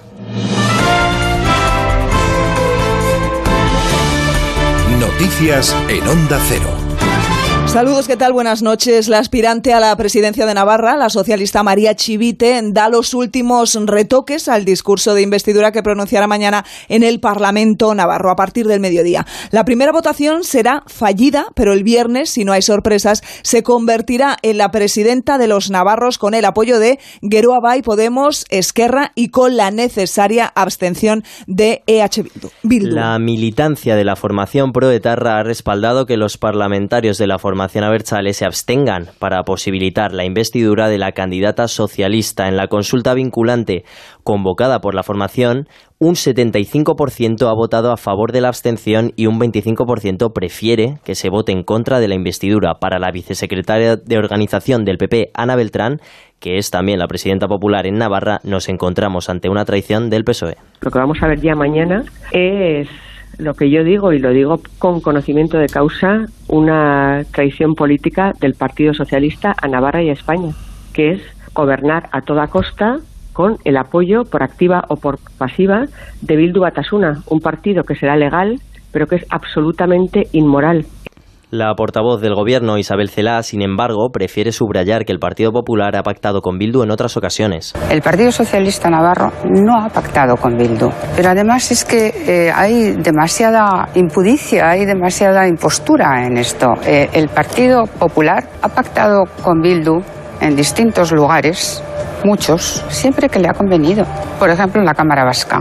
El dispositivo especial de la DGT con motivo de la operación salida concluye en dos horas, a las 12 de la noche, y a partir de mañana tráfico empieza a utilizar drones para multar a los conductores que corran demasiado. Se vigilarán especialmente las infracciones cometidas contra usuarios vulnerables como los ciclistas y los tramos donde exista un mayor riesgo de accidentes. Los drones también servirán a los agentes como apoyo a la regulación y monitorización de operaciones y eventos especiales que comporten muchos movimientos en la carretera así como para misiones ordinarias de regulación complementaria a la de los helicópteros y a su vez ayudarán en situaciones de emergencia que afecten por su gravedad a la circulación y seguridad de los usuarios de las vías. El vicepresidente de la organización Stop Accidentes, Fernando Muñoz, explica las ventajas de los drones. Ver a la Guardia Civil nos recuerda que tenemos que cumplir las normas que muchas veces nos olvidan. Pero un dron ayuda a tomar otra visión diferente porque evidentemente desde arriba se ven distintas las cosas y se ve a más distancia las posibles infracciones o mal comportamiento de los conductores. Y a los que llevan camino de la playa, cautela y precaución. Lo contrario es sinónimo de incidentes que en ocasiones requieren la intervención de especialistas como los de la Cruz Roja, que en lo que va de mes han tenido que rescatar a 658 personas que practicaban deportes o se bañaban en playas españolas. Tiene más detalles Javier Ramia. Además de los rescates en el mar, Cruz Roja ha evacuado a 445 personas a hospitales. La organización ofrece varios consejos para evitar que se produzcan más incidentes, como conocer los síntomas de un golpe de calor y salir del agua inmediatamente si se detectan. Algunos de los síntomas del golpe de calor son mareo, náuseas y vómitos, dolor de cabeza y respiración acelerada. Si notas o sientes alguno de estos síntomas, sal del agua, pide ayuda, ponte a la sombra y túmbate. Recuerda siempre que la bandera roja indica prohibido el baño. Cruz Roja ha encontrado casi 350 menores extraviados y también ha atendido a 18.500 personas por picaduras y quemaduras durante el último mes en 250 playas españolas. Toda la información deportiva nos la resume ahora mismo Victorio de Aro. El Real Madrid ha ganado por 5-3 ante el Fenerbahce en su segundo partido amistoso de Múnich. Nacho, Mariano y tres goles de Benzema bastaron al conjunto blanco para superar al club turco. Después del choque, Zinedine Zidane no entró a valorar el comportamiento de Bale tras no querer viajar a tierras alemanas. Yo estoy aquí, te voy a comentar eh, eso. Ojalá que ha entrenado ahí y, nosotros estamos aquí pensando al equipo. Yo no, yo no voy a impedir a alguien hacer eh, una cosa, ¿sabes? Cada uno tiene sus responsabilidades, cada uno, y, bueno, veremos lo que, lo que ha hecho Madrid. Su, su vida personal, yo no voy a entrar en eso. Eh, nosotros eh, se ha quedado ahí para, para entrenar. Yo creo que el entrenamiento lo ha hecho y después veremos por el, el resto. La mayoría de presidentes de primera y segunda división se han dado cita hoy en la sede de la liga para decir no a las exigencias de la federación en la batalla por los horarios. Estos son Miguel Ángel Gil del presidente del Atlético, Pepe Castro del Sevilla y Kiko Catalán del Levante. Profunda preocupación por lo que entendemos que es una invasión clara de, los, de las competencias que tenemos en la liga por parte de la, de la federación y en base a esos contratos de televisión como consecuencia de las negociaciones de la liga todos los clubes hemos adquirido compromisos con, con, los jugadores, con otros clubes. Porque estamos realmente preocupados de la situación. Porque es un ataque frontal a la salud de los clubes, un ataque frontal a la estabilidad de los clubes. No es un ataque entre Liga, Federación, Federación, Liga. Y el Atlético de Madrid jugará esta madrugada a las 2 hora española contra el combinado de la MLS en Orlando. Es todo por ahora. Volvemos a partir de las 11 de la noche, la segunda edición de la Brújula aquí en Onda Cero. Las mejores fotos de tus viajes a concurso con Gente Viajera. Envía una de tus fotos comentada y podrás conseguir fantásticos viajes. Por ejemplo, a Canarias con viajes El Corte Inglés y Tour Mundial. Al Algarve en los hoteles en Resort Tivoli. A Estrasburgo con Air Nostrum y Tour France. O a cualquier destino de Transmediterránea a bordo de uno de sus modernos buques con tu acompañante y tu coche. Envía una foto comentada y tus datos personales a genteviajera.ondacero.es. Este verano además podrás subirla a Instagram, Facebook o Twitter con el hashtag almohadilla OCR Fotografías Gente Viajera. Suerte y gracias por viajar con nosotros.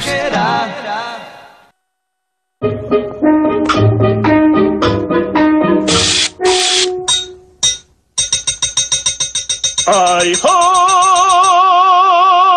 ¡Ay, ho! Asómate a la mirilla en Onda Cero. ¡Ay, ho! ¡Ay, ho! ¡La hora ya llegó! ¡Ay, ho! ¡Ay, ho! ¡Ay, ho! ¡Ay, ho! ¡Ay, ho! ¡A casa vuelvo yo! ¡Ay, ho! ¡Ay, ho! Belén Varela, ¿qué tal? Buenas noches. Buenas noches. Deja de bailar. Bueno, bailalo. Es que, es que invita. Es que se le va el cuerpo ya escuchando la home, home.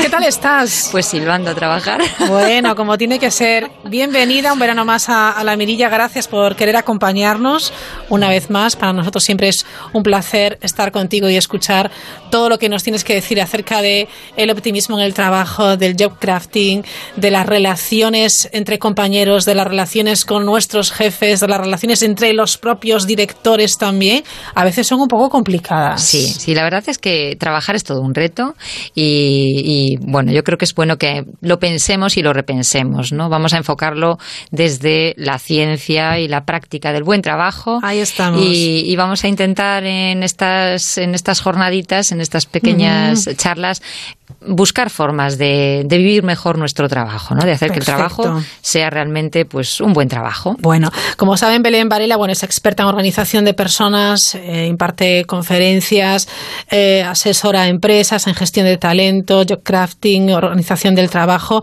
Tiene dos libros, La rebelión de las moscas, el job crafting, convierte el trabajo que tienes en el trabajo que quieres, todo un reto. Eh, bueno, un reto que, que les proponemos que se animen a a hacerlo, ¿no? Intentarlo, hacerlo, porque se puede. Sí, sí que se puede. De hecho, fíjate que hay unas encuestas, como siempre, ya sabes que yo recurro mucho a Gallup, que es uno de los eh, centros de investigación más importantes en lo que se refiere al ámbito del trabajo.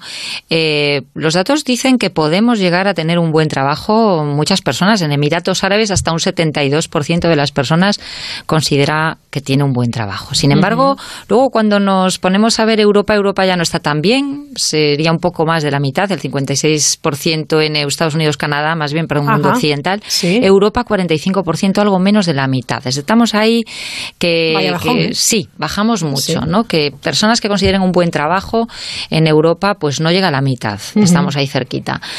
Curiosamente, España está casi en la cola, está de penúltima, ¿no? Los tres últimos países europeos en cuanto a la percepción de buen trabajo serían Irlanda con un 39%, España un 37% e Italia un 36%. Estamos ahí que dos tercios de la población, podríamos decir, en España no considera que tenga un buen trabajo. Y eso es algo que tenemos que hacer por mejorar. Si en Emiratos Árabes pueden, pues nosotros también yo creo que podremos, ¿no? Tendremos que ver, sí, revisar cómo lo hacemos. Claro, Belén Varela, es un dato que al menos invita a la reflexión de qué estamos haciendo mal o qué podemos, en qué medida podemos mejorarlo, eh, cuáles son esas herramientas que podemos utilizar. Y es cierto también que de ello vamos a hablar en estos espacios, cinco espacios sobre la ciencia y la práctica del buen trabajo. Es verdad que el trabajo en sí también ha ido evolucionando, ¿no? Claro, claro. Es que de hecho, mm, cuando buscamos causas por las que pueden las personas no estar satisfechas con su, trabajo, no considerar que no tienen un buen trabajo, podremos encontrar, por ejemplo, pues la presión, el estrés, la falta de conciliación, que es algo que nos preocupa mucho a mujeres y a hombres, que a veces lo etiquetamos como un problema de la mujer, pero los hombres también quieren tener su tiempo libre ocupado en otras cosas y es muy interesante y hablaremos de ello. Sí. Eh, oficialmente, pues mm, trabajamos menos horas eh, de lo que trabajábamos a lo mejor hace 100 años, pero en la práctica llevamos unas vidas de muchísima presión y nos resulta muy difícil eh, conciliar. Pero también eh, hay otros factores, ¿no? Por ejemplo, el trabajo por cuenta ajena. Y digo ajena así con J y pronunciándola porque es muy interesante si pensamos en el fenómeno social. Bueno, ves que yo te he traído hoy un libro, un libro que es una, una biografía de, de, pues un primo de mi abuela.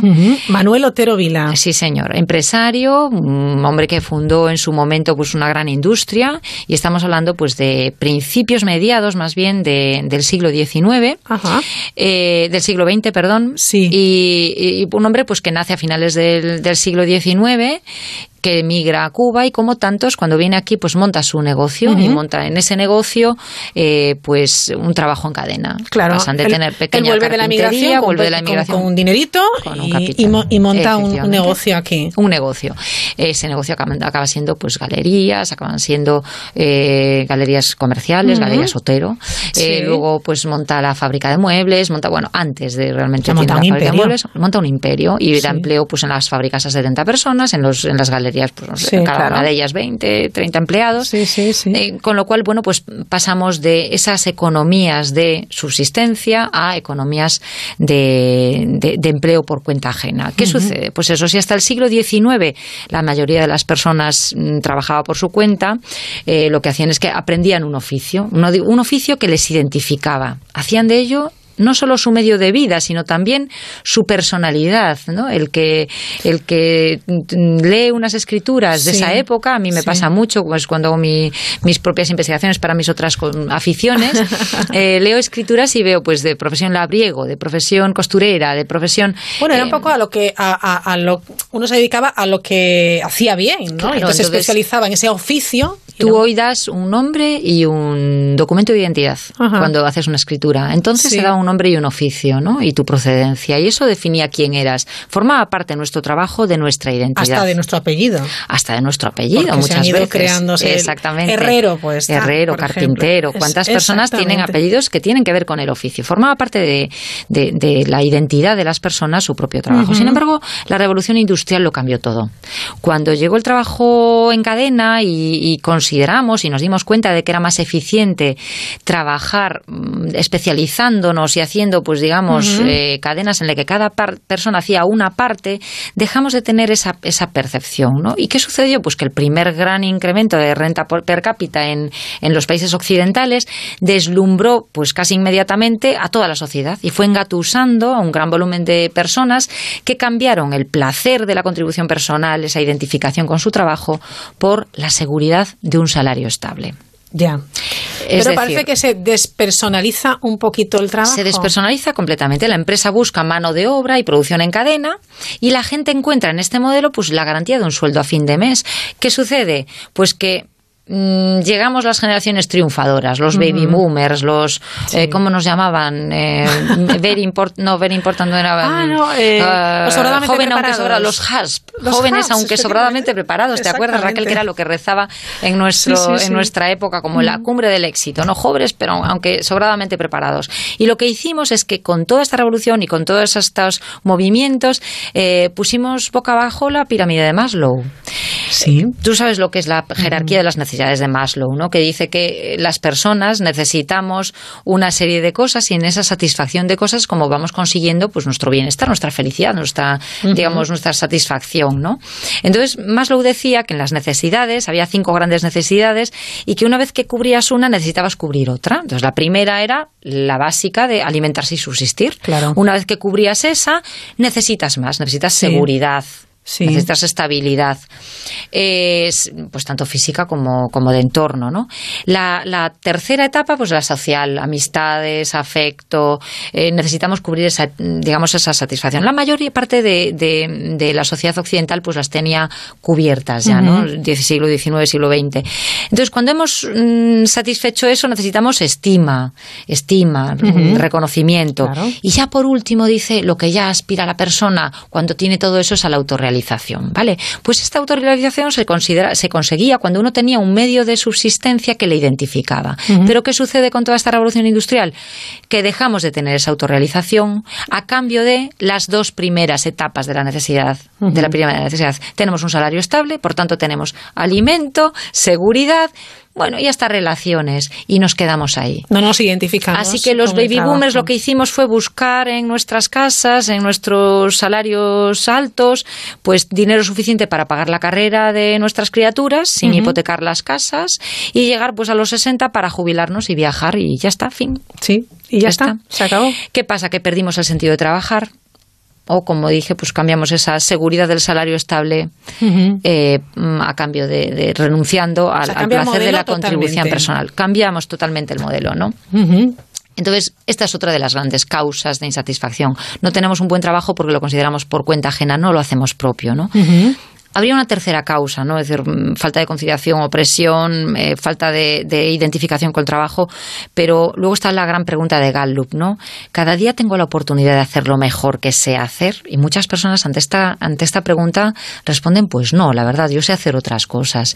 Y ahí es donde entra pues el que no poder poner en valor toda, todo mi talento, todo lo que sé hacer, todas, todas mis capacidades. ¿no? Entonces, bueno, ¿cuál es la consecuencia de todo esto? Pues que han ido surgiendo nuevas, nuevas corrientes, sobre todo porque esta nueva revolución, la que llaman la revolución eh, tecnológica, que da comienzo a una supuesta era digital, eh, lo que ha hecho es generar una nueva serie de, de trabajos o de formas de trabajo que ya no tienen que ver ni con la cuenta ajena ni con el oficio ¿Y qué es o el entonces? negocio ¿Se queda ahí a medias? Bueno, hay una especie, ahora lo llaman ecosistema laboral, y ese ecosistema laboral lo que hace es eh, tener muchas especies, muchas especies de trabajos. Tenemos job sharing, eco- eh, nomads, eh, o los job crafters, que es Sí. el tema que, como sabes, vamos a tratar un poco más a fondo aquí.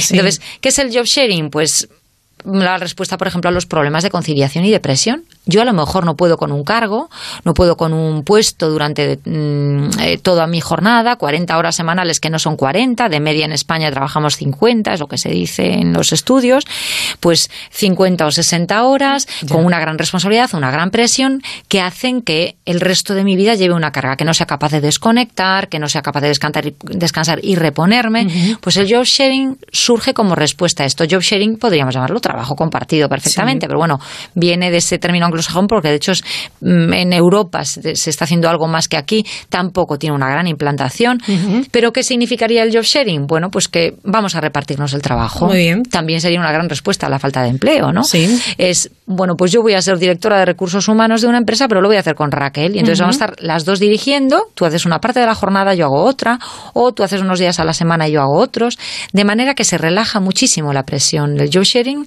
es una forma de trabajar diferente. Claro, tenido el, si, si somos capaces de que eh, esa determinada empresa consiga, eh, bueno, pues implantar este sistema, es bueno para el trabajador y bueno para el, para el, bueno, pues para crear empleo, como bien Claro, efectivamente, y aparte la empresa se beneficia de tener dos perspectivas diferentes, de a través de dos personas diferentes tiene dos, dos tomas de decisiones mm, con, con diferente visión, entonces mm, realmente puede ser extremadamente interesante también es cierto que la persona tiene que renunciar a parte de, sus ingresos porque vas a trabajar la mitad, ¿no? Entonces, habría que ver y, es algo que está empezando y que, están haciendo, pero que es, que es una, una salida interesante para mejorar, para tener un buen trabajo. exactamente. la otra posibilidad que está muy de moda, que genera mucho, mucho debate, es la gig economy o la economía de colaboración, mm, porque, bueno, para algunos surge como una respuesta también a la falta de empleo, una nueva demanda social también, pero, pero posiblemente encaja más con esto, con la nueva filosofía de, este siglo, ¿no? Mm, porque es cierto que la cultura de compra y venta colaborativa y esporádica, pues da respuesta a quien se queda en la calle, ¿no? Y decide conducir su coche para otros o alquilar su casa por habitación habitaciones y ahí tenemos los Airbnb o tenemos pues los eh, Uber y todas Cada vez hay más ejemplos. Cada vez hay más ejemplos. ¿Cuál es el riesgo de esto? Que caigamos nuevamente en que grandes multinacionales acaparen esto y de, manera que pase a ser un trabajo por cuenta ajena encubierto y precario, ¿no? Pero el geek, que es esa respuesta ocasional a, digamos, a, un trabajo que se puede hacer, eh, como dice la palabra geek en inglés, sería algo así como concierto, actuación, ¿no? Y pues yo hago una actuación determinada por la que obtengo un salario determinado. Vendría, tiene un cierto parecido con los oficios que decíamos de antes, ¿no? Tú me haces esto y yo te pago por lo que me haces, ¿no? Bien. Bien. Luego estarían los nomads. ¿Qué son los nomads? ¿no? Viene de la fusión de no y nomad eh, en inglés, que serían como nómadas del conocimiento. Son esas personas que quieren ganarse la vida sin depender de otros, con la libertad de instalarse en una caravana, por ejemplo, que está también muy de moda, o en un microapartamento, de levantarse con el sol o de acostarse cuando sale. O sea, alguno se organiza como quiere cada uno se organiza como, como, quiere, efectivamente, y se consideran pues bien preparados hay empresas que están dispuestas a pagarles por sus servicios y por tanto eh, tienen, tienen posibilidades de, salir adelante, disfrutan de, los avances tecnológicos porque les facilitan el acceso a sus servicios y porque también les dan soporte, les dan visibilidad, pero sobre todo su valor es la búsqueda de conocimiento, ¿no? principalmente de conocimiento tecnológico. Entienden el trabajo como un oficio, no como un empleo. Fíjate, volvemos otra vez al pasado, estamos recuperando. Son revivals. Sí, sí, sí, es verdad. Son en realidad retomar, retomar los oficios antiguos, ¿no? Y luego ya pues estaría el geocrafting realmente. El geocrafting es el rediseño, la personalización del trabajo, que en el fondo también se ha hecho siempre, es decir, es adaptarlo. Nosotros lo adaptamos todo, adaptamos nuestras casas, adaptamos el coche, adaptamos, lo adaptamos a nosotros, lo personalizamos, ¿no? Entonces, el job crafting lo que viene a hacer es dar respuesta a, esa falta de personalidad que tiene el trabajo por, cuenta ajena y hacer que nosotros lo personalicemos, ¿no? Las empresas nos hemos dado cuenta de, la importancia de la singularidad, del talento diferente y las personas también han descubierto que pueden disfrutar con su trabajo si sacan partido a, todo su talento, ¿no? Si responden a la pregunta de Gallup, claro. Eh, si soy capaz de hacer todo lo que sé hacer, ¿no? Eh, entonces, bueno, pues utilizando las palabras job, trabajo y craft, que es de modelado, de diseño, de artesanía, pues unas investigadoras americanas, como ya habíamos hablado en alguna ocasión en este programa, le pusieron nombre a esto que muchas personas han hecho toda su vida, adaptar el trabajo a sí mismas y conseguir disfrutarlo, ¿no? Pero esto se hace realmente, Belén. Esto se hace, se hace desde hace bastante tiempo. Hay personas que lo hacen de forma natural, pero también hay personas que se dedican a ayudar a los demás a que se a que se aplique, como Alberto Ortega, que creo que lo tenemos que tenemos al teléfono. Alberto Ortega Maldonado, ¿qué tal? Buenas noches. Hola, buenas noches. Gracias por, por estar con nosotros este ratito en la mirilla. Eh, les cuento a los oyentes que Alberto Ortega es doctor en psicología, especialista en psicología positiva aplicada por la Universidad Jaume I de Castelló, licenciado en psicología y máster universitario en psicología de la intervención social por la Universidad de Granada y es Belén de las personas que sí aplica el Yocraft. Efectivamente, ¿verdad, Alberto? Es de las pocas personas que, que está aplicándolo con, con, una metodología, en concreto, si yo no me equivoco, Alberto, pero me corrige si, si es así, eh, estás utilizando la metodología americana de Resniewski, Datton y Berg, ¿no? eh, que, que, trabaja, bueno, pues con una forma de job crafting específica. Eh, pero bueno, que nos lo cuente Alberto. mejor. Alberto, cuéntanos, ¿cómo es? Muy bien. Bueno, pues se trata de, podríamos llamarlo como un taller, eh, como un taller formativo, una sesión de formación, en la cual pues acuden personas que pueden, pueden formar parte de la misma organización o, o si no de diferentes, también de diferentes empresas. Y bueno, pues lo que se trata de hacer como un recorrido, primero de intentar conocer cuáles son las fortalezas personales, las características individuales como más, más potentes ¿no? de, de cada persona, también cuáles son los diferentes eh, valores, prioridades, aquello que te gusta más, las pasiones en el trabajo, para que una vez, una vez que tienes toda esta, eh, todo este conjunto de, de conocimiento en tu cabeza, empezar a analizar cuáles son tus tareas en tu trabajo, cómo puede esto relacionarse y si realmente hay como, como si un buen maridaje, ¿no? Entre aquello que te da Mm. bien, aquello que te gusta y aquello en lo que estás haciendo, ¿no? Cómo estás distribuyendo tu trabajo, tus tareas. Y luego hay al final como un plan de acción. de, Bueno, pues si esto casa bien, puedes seguir hacia adelante, pero si no, que es lo que suele pasar, pues qué se puede hacer para poder un poco eh, adaptar tu trabajo a, a tus características personales. Así de, en resumidas cuentas, Sí. eh, este sería un poco el formato de intervención que, que se puede hacer. Es como hacer un examen de conciencia de tu trabajo. Bueno. Ponerlo sobre la mesa, ¿no? Plantearte qué estás haciendo, eh, de qué manera puedes mejorar, etcétera, ¿no? Efectivamente, y que también eh, normalmente con la rutina y con el día a día, pues no estamos, Mm, no tenemos esa costumbre, ¿no? De, de empezar a pensar un poco en esto y al final que haya alguien que te facilite, ¿no? Ese Sí. trabajo en ese taller y también hacerlo a nivel grupal, donde puedes ver cómo otras personas también lo van haciendo, pues también como, como que te facilita y te, te influye para poder un poco seguir hacia adelante, ¿no? En- en, la- en esta acción. Es muy interesante, ¿verdad, Alberto? Que, que solos lo hacemos, lo podemos hacer con una metodología, pero como al hacerlo en grupo muchas veces te das cuenta al ver cómo craftean otros, ¿no? Cómo adaptan o rediseñan otros, eh, que tú también puedes aplicar cosas, ¿no? Nos ayuda a hacerlo, a hacerlo en equipo. Mm, una pregunta, Alberto, que, que, no sé con qué barreras te estás encontrando tú cuando haces el job crafting en las empresas, tanto por parte de las personas como por parte de la propia empresa, ¿no? Es decir, ¿no le da miedo a la empresa, por ejemplo, que, que de pronto cada uno haga lo que le da la gana? Porque claro, si se lo explicas así, va a decir la empresa, pero bueno, ¿y qué? Luego, Estos jaujas, Claro, van a dejar de hacer tareas, va- ¿cómo? que, que van a quedar cosas sin hacer por culpa del job crafting.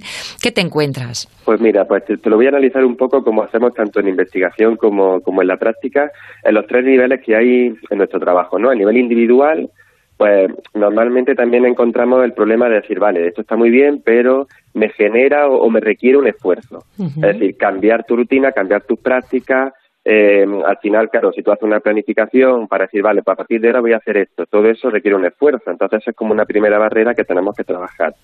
A nivel grupal, es decir, con el equipo de trabajo, con tus colegas, con el compañero de al lado, se ha investigado, y eso es también una buena pista para cuando hacemos las intervenciones, que hay que tener cuidado porque, claro, si yo adapto mi trabajo, eh, altero las prioridades o el orden de las tareas o el espacio eh, o el tiempo en la que la hago, eh, puede que esté influyendo en la carga de trabajo de la persona que está en la mesa de al lado. Con lo cual, la otra persona como que no va a estar muy contenta. Entonces, por eso es también interesante hacer estas intervenciones, no solo a nivel individual, sino teniendo en cuenta pues, los grupos y las dinámicas Sí. que hay en, en, en las organizaciones. Y luego a nivel organizacional, como tú comentabas, pues también existe esa cultura rígida un poco de- del siglo XX y no tanto del siglo XXI, que poco a poco va cambiando en, en las organizaciones, pero que es verdad que todavía cuesta y un poco está relacionado con eso, ¿no? Es decir, bueno, tenemos esta estructura de liderazgo más jerárquico, más vertical, entonces cómo es posible que la gente tome iniciativa y de repente cambie su forma de trabajar sin que se lo diga la persona que está por encima suya o sin que tengamos conocimiento de todo lo que está haciendo la organización. Entonces, claro, hay que hacer una labor pedagógica. Yo muchas veces hablo con Belén cuando, cuando hablamos en congresos o cuando nos encontramos, que a veces somos casi más pedagogos que, en mi caso, por ejemplo, psicólogos, ¿no? porque va un poco esa labor explicativa de cuáles son los beneficios, tanto a nivel individual como de la organización, y un poco ir limando e-, ese tipo de barreras. Hay muchos miedos. Muchos, claro. Claro. Bien, y, una pregunta más, ¿qué intervenciones te están funcionando mejor, Alberto? ¿Qué crees tú que hace que, el job crafting sea más sostenible o, que, bueno, pues mm, funcione mejor? ¿O ¿Hay alguna favorita? Pues, mm, a ver, yo un poco voy a hacer como, vengo a hablar de mi libro, ¿no? Casi, entonces, pues, en, mi tesis doctoral, eh, una de las investigaciones que, o la, de las líneas de investigación que llevé, fue cómo este tipo de intervenciones son más potentes cuando se relacionan eh, entre sí diferentes intervenciones psicológicas positivas. Es decir, por ejemplo, si eh, antes hemos hecho un taller sobre conocimiento de fortalezas personales, pues cuando la persona ya llega al taller de job crafting ya sabe realmente cuáles son sus fortalezas, con lo cual es más potente este efecto. Sí, eh, hemos hecho un taller de gestionar el estrés y cambiarle significado a la situación de amenaza a reto, pues ya también todo esto va influyendo y parece ser que los, efectos son más potentes. ¿Por qué? porque tenemos más esa capacidad reflexiva que decías tú de decir, vale, ya tengo más el foco en lo positivo, en lo bueno, me es más fácil y si no tengo esa tendencia natural que decía antes Belén, ya la, la voy como adquiriendo. Entonces, claro, eh, eso influye en la sostenibilidad. Y otra cosa que influye mucho, como estamos comentando, es el tema de la cultura organizacional. Si es una cultura eh, con esta mentalidad más de organización saludable, donde se tiene en cuenta el bienestar de las personas que trabajan ahí, su crecimiento personal, se facilita todo esto, claro, la aplicabilidad del, del resultado del taller es mucho más fácil, con lo cual, si tú puedes aplicarlo y tienes como un entorno facilitador, pues mm, será más potente el efecto. Esto sería un poco como como aquello que, que, facilitaría ¿no? Eh, la sostenibilidad de los efectos, ¿no? Bueno, fantástico, Alberto, porque nos, nos das ya pie para el programa de la semana que viene. Sí, sí, pero yo entiendo que a lo mejor muchas personas dicen, pues después de, hacer este examen, como decía yo antes, de, conciencia de cómo es mi trabajo, mi relación con, con el oficio en sí, con, con, bueno, pues con mi empleo, con mis compañeros, con, con las personas que están encima o debajo, ¿qué hago si no me satisface? Eh, ¿Modifico, cambio de trabajo, eh, tiro la toalla? ¿Qué hago, Alberto? Bueno, esto es una, pregunta ciertamente difícil, ¿no? Y, yo siempre, Belén, como buena gallega, siempre digo que, el depende, es la mejor respuesta que hay. Y, sobre todo a nivel de investigación en psicología organizacional suele ser la conclusión de casi todos los estudios. Depende, ¿no? Porque es todo muy multivariable, ¿no? Hay muchos factores que influyen.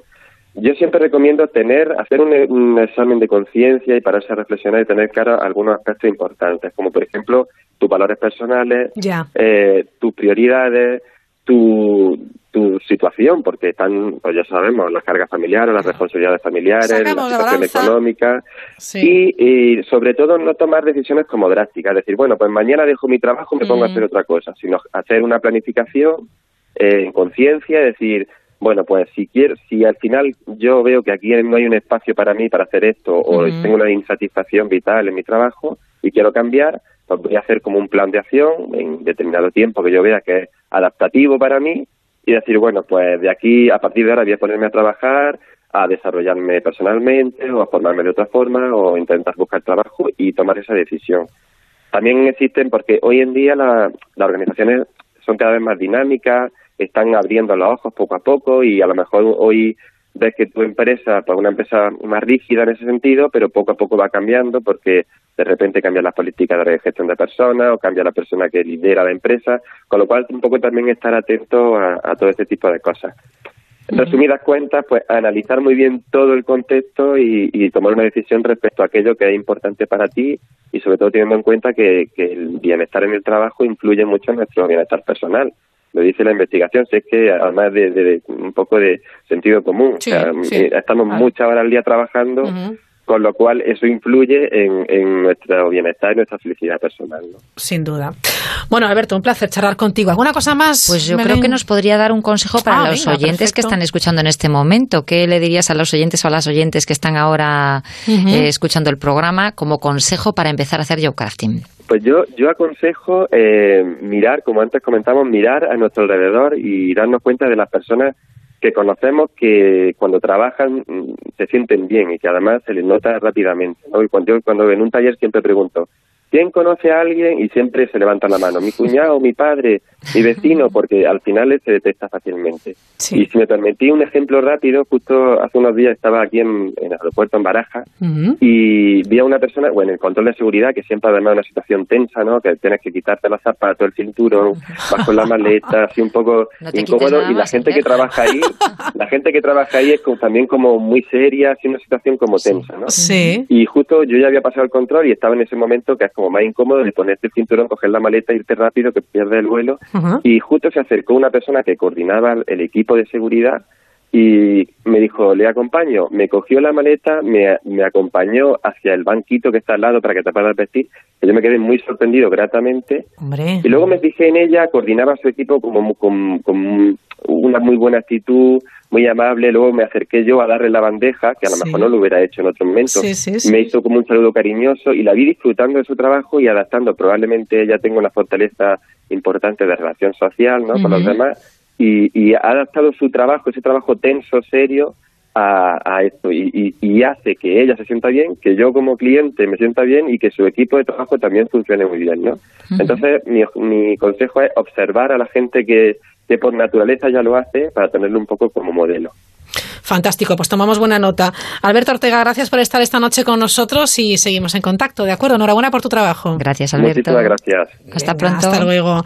Una- Bueno, tomamos muy buena nota porque ha dado unas claves muy interesantes. Sí, ¿eh? Es un, verdad es que un sí. gran consejo, es un gran consejo. Todos los trabajos son importantes y es algo que no podemos perder de vista. Y yo ya que Alberto ha hablado de, de esta persona en el control de seguridad, eh, me sucedió una anécdota hace, hace poco con una azafata, eh, Carmen Romero se llamaba, Ujú. y eh, yo llegué cansada, no venía, no traía, eh, o sea, no tenía equipaje facturable, pero Sí. resulta que en el último momento tuve que meter 80 libros en una maleta que pesan más de 120 kilos. Claro, y. oh, de, perdón, de, de 120, no, de 20 kilos. No son libros tan gordos, por Dios. Y entonces me, me- los metí y cuando llegué allí dije, bueno, pues tienes que perdonar porque traigo una maleta, no estaba previsto y tal.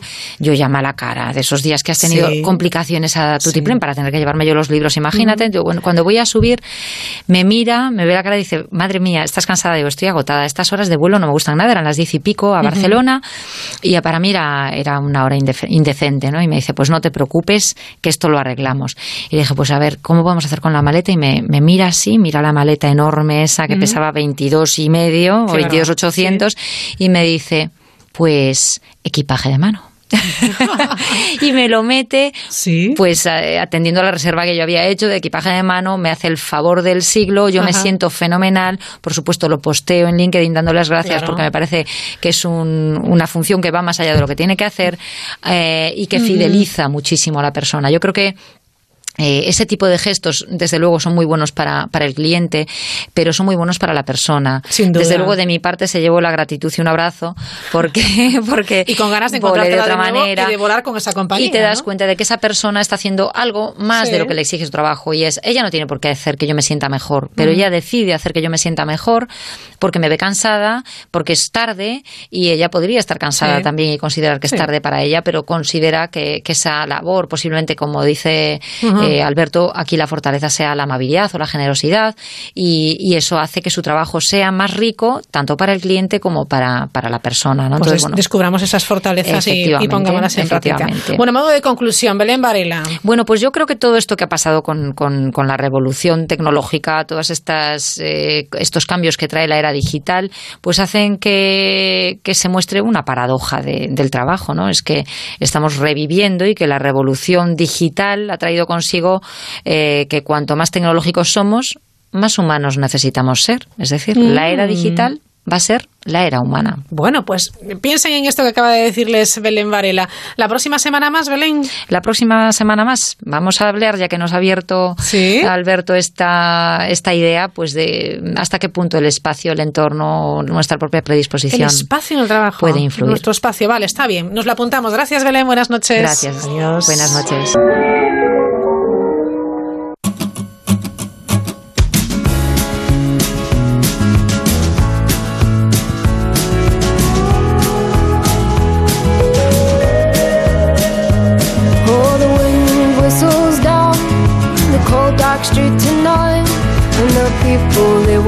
Dancing to the music vibe. And the boys just the girls with the girls in their hair, while the shouting men who just sit way over there. And the songs they get louder, each one better than before. And you're singing the songs, thinking this is a lie. La Mirilla. Onda Cero. Where you gonna go? Where you gonna go? Where you gonna sleep tonight? And you're singing the songs, thinking this is a life. And you wake up in the morning and your hip is twist the stars. Where you gonna go? Where you gonna go? Where you gonna sleep tonight?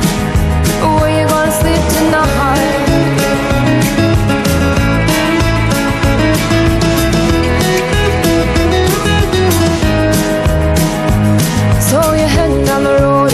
For four And you're waiting outside Jim's front door But nobody's in and nobody's home till four So you're sitting there with nothing to do Talking about Robert Riger and his motley crew And where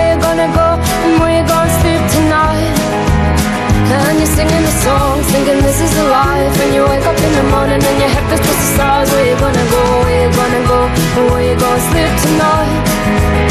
And you're singing the songs, thinking this is a life. And you wake up in the morning and your head feels just the stars. Where you gonna go, where you gonna go, and where you gonna sleep tonight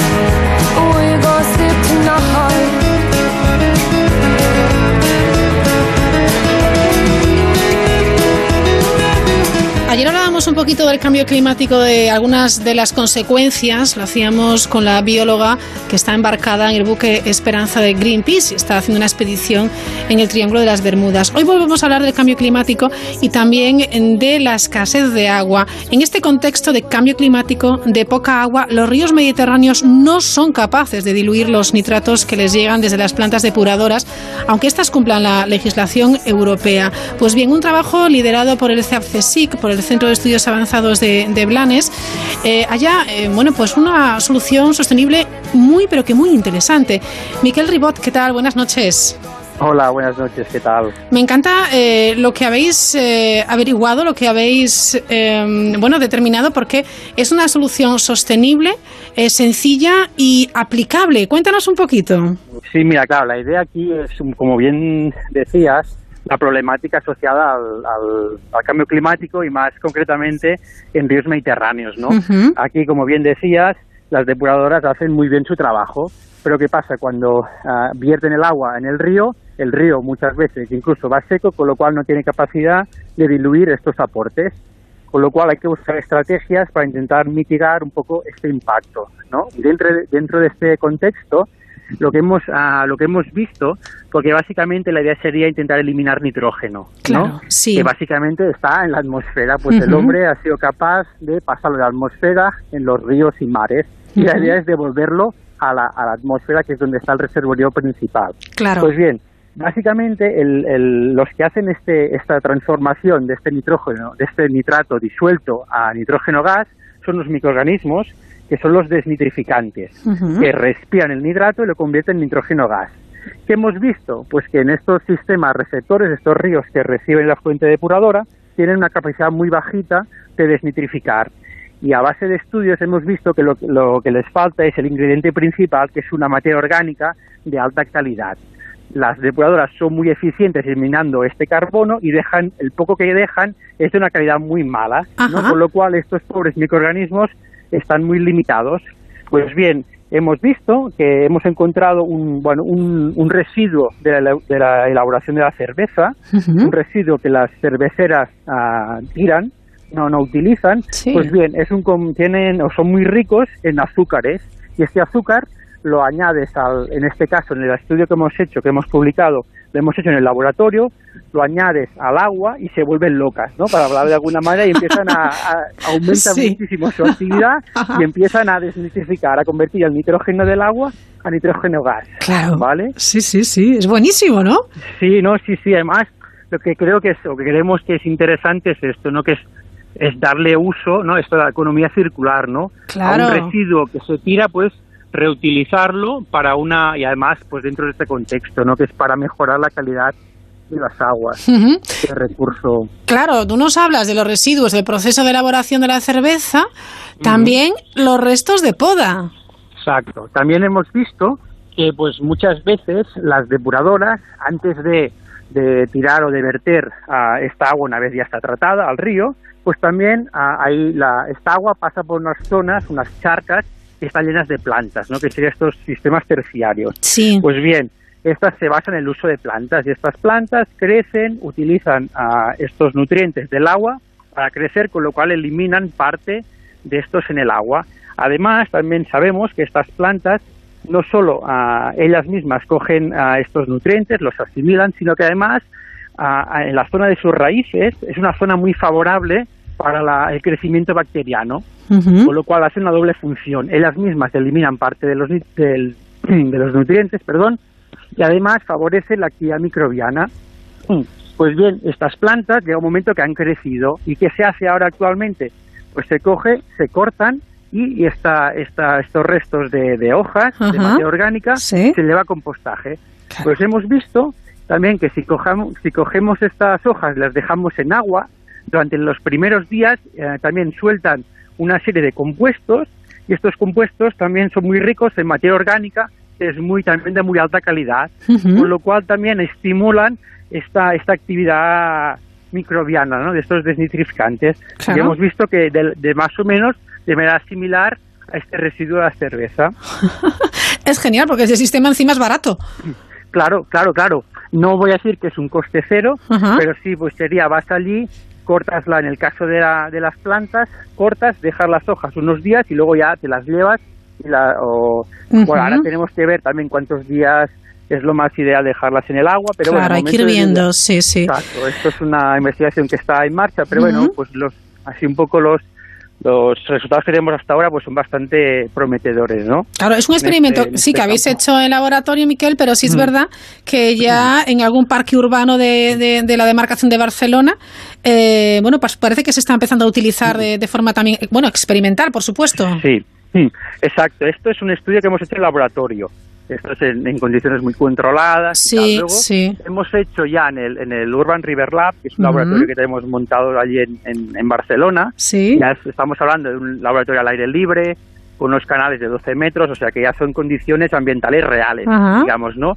Aquí hemos probado otra vez hacer lo mismo con la cerveza y así como en el, en el laboratorio hemos, hemos ah, más o menos calculado unos porcentajes de reducción del 40%, en el laboratorio este, al aire libre, hemos visto pues resultados incluso más, más impactantes, que estamos hablando de un 80-85% de eliminación de nitrógeno. O sea que esto es, bueno, es- eso con el subproducto, de la, con el residuo de la cerveza. Ajá. Y ahora ya el siguiente paso, que esto está previsto hacerlo más o menos el año que viene, es ya ir directamente al río para acabar ya pues este proceso de escalado. Es impresionante. Estamos hablando de, eh, no sé, ¿eh? autodepuración. Sí, sí, exacto, exacto. Es de alguna manera hacer lo mismo que hacen cuando hablamos que los ríos tienen cierta capacidad de depuración, ¿no? ¿Por qué? Porque hay organismos allí viviendo. Pues la idea es estimular, estimular la actividad de estos microorganismos de la manera que sea. Y en este caso, pues utilizando estas fuentes de, de- de materia orgánica, de carbono, muy, muy lábil, ¿no? De muy alta calidad. Para eso, para que aumente muchísimo su, su actividad. Y lo que me comentaba, sí, exacto. Y dentro del, de este laboratorio, del Urban River Lab, uno de los de, de- de los gestores es una empresa que se llama Naturalea. Sí. Es- son expertos en la, en la construcción de estas, estos lagunajes, ¿no? estos, sistem- de estos sistemas de depuración terciarios. Pues bien, algunos de los que han montado, pues estamos empezando a probar allí, ¿no? Sería pues cuando la, ahora en verano, cuando ya la, la, la planta está completamente desarrollada, Sí, sí, sí. la estamos cortando y la estamos dejando allí. Y ahora pues aún no tenemos resultados, pero bueno, espero en poco tiempo a ver Qué si bien. son tan, bueno, sí, sí, sí, son, son Hombre, tan- las expectativas son muy buenas, ¿no? Sí, sí, sí, de momento sí, de momento sí. La verdad es que los resultados hasta ahora son bastante prometedores.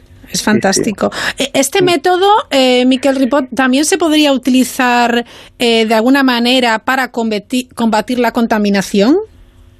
A ver, eh, cuando hablamos de contaminación asociada al nitrógeno, al exceso de nitrógeno, yo creo que sí. O la idea es, porque aquí es básicamente es esto, es estimular este proceso microbiano que está, ¿no? que es el responsable de esta eliminación de nitrógeno del, del agua. Sí. Otros tipos de contaminación, otros compuestos, esto no lo sé. Aquí no, no, no me quiero aventurar porque, pero, en el po- caso del podri- nitrógeno, podría ser. O sea, no está descartada esa posibilidad. Ah, no lo sé, no lo sé. Bien, No sé bien. si- a ver, quizás si Ah, con esto estimulamos la actividad de algún tipo de, microorgan- de microorganismo que es capaz de degradar algún otro tipo de contaminante, quizás sí, pero Ajá. como tampoco no es mi, Claro, no es claro. mi campo, no, no quiero... Bien, así me gusta, un investigador prudente como, sois vosotros. Oye, habla- háblame un poquito del Urban River Lab, eh, un laboratorio al aire libre que, que desconocía. Estáis, eh, está en Barcelona, decías. Sí, está en la localidad de Montornès del Vallès, Sí. está a unos Qué 20 interesante. kilómetros de, sí, de Barcelona, y es muy interesante porque está gestionado por cinco entidades diferentes, ¿no? Habría centros de investigación como sería el CEAP y la Universidad de Barcelona, Sí. luego hay el Consorcio Vasos Turdera, que es esta entidad que ah, ah, controla o, ah, la- todas las depuradoras o la mayoría de las depuradoras de la cuenca del, del Besós. Sí. Y ahora están también entrando un poco en la tordera. O sea que estos son los Muy gestores bien. del agua, ¿no? Tenemos los investigadores, los gestores del agua.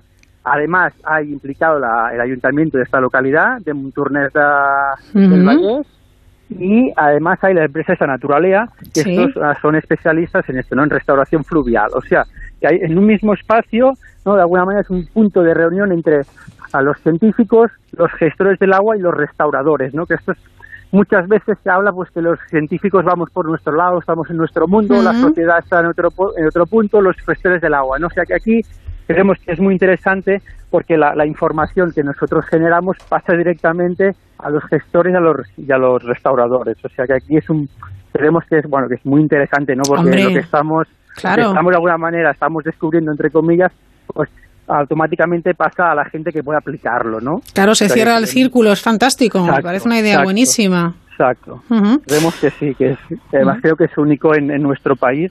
Sí. O sea que aquí básicamente lo que hacemos está situado en la depuradora de esta localidad, de Montornès de Vallès. La, el agua, una vez está depurada, la misma que se va al río, Sí. la hacemos circular por unos canales y por unas charcas de inundación. Y la idea es, por un lado, ver el efecto que tienen estos efluentes ¿no? sobre los, los sistemas receptores y por otro lado buscar maneras o estrategias para intentar mejorar o de alguna manera mm, rebajar, no paliar un poco este efecto que tienen. Sería la misión general de este laboratorio. Bueno, pues no está nada mal y muy aprovechable lo que decimos, que es muy interesante que, que estén eh, todas las partes implicadas en lo que sería después Mm. no solamente hallar una solución, sino ponerla en práctica en este mismo lugar. Muy chulo, la verdad. Exacto. Bueno, pues eh, gracias por atendernos. Enhorabuena por, por este hallazgo tan, tan interesante, este trabajo liberado por este Centro de Estudios Avanzados de, de Blanes eh, que pertenece al, al, al CSIC. Eh, y a seguir trabajando, Miquel Ripot. Muchísimas gracias. Muchísimas gracias a vosotros. Buenas noches. Buenas noches. Sírvete entre tanto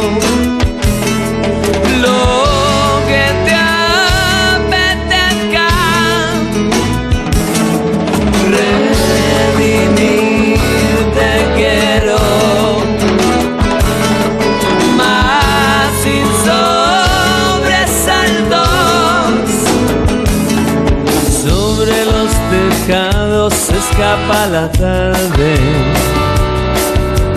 Humo de un cigarro que fuma Gardel. En el dulce licor que me hiere salvaje. En los garabatos que hago en el mantel. Y esperaré. Y si no vuelves, me quedaré dormido. Esperaré por si te pierdes. Salga la luna, fanalico encendido. Te regalo mi capa, mi capa de color grana, mi triste sonrisa alzada en los callarretes, en las banderolas, yo te haré un vestido. En la recta final de esta nueva edición de La Mirilla y antes de que lleguen nuestros compañeros de la Brújula para contarles todo lo que ha pasado y lo que está pasando, vamos a hablarles del sol.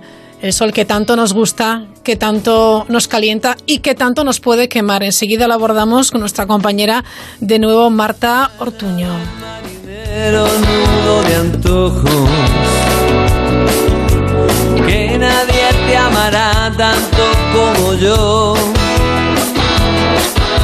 Si ahora pudiese estar mirando tus ojos, iba a estar escribiendo aquí esta canción. Esperaré. Y si no vuelves bajo el olivo me quedaré dormido. Y dormiré entre libros prohibidos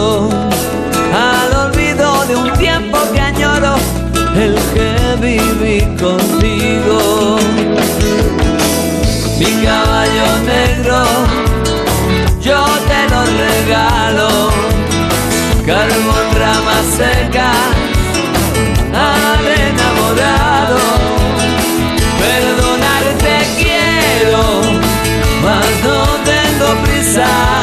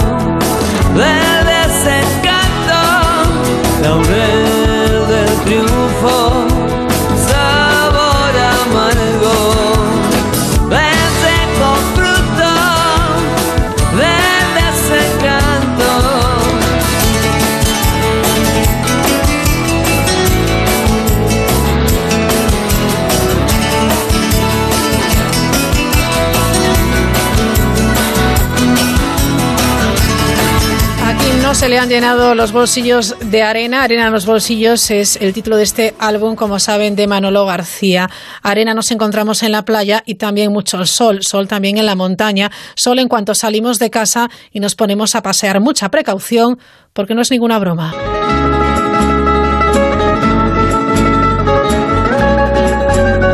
Amor, estoy solo aquí en la playa. Si hay una imagen que se repite cada verano es la de personas quemadas por el sol, ya sea en la playa, en la montaña, en la piscina, haciendo deporte o dando un paseo. Todos sabemos lo importante que es evitar que nuestra piel enrojezca, pero muchos no tenemos el cuidado necesario. Sí, yo la verdad que se me suele olvidar echarme la crema. Sobre todo cuando salgo a hacer deporte, porque te la tienes que echar media hora antes y a veces no lo planeo con tanta anticipación. Y hay veces que realmente aunque te eches, te acabas quemando igual. Si por ejemplo sales a hacer deporte las horas centrales del día, al final empiezas a sudar y la crema pierde efecto, o te entra en los ojos y es bastante molesta.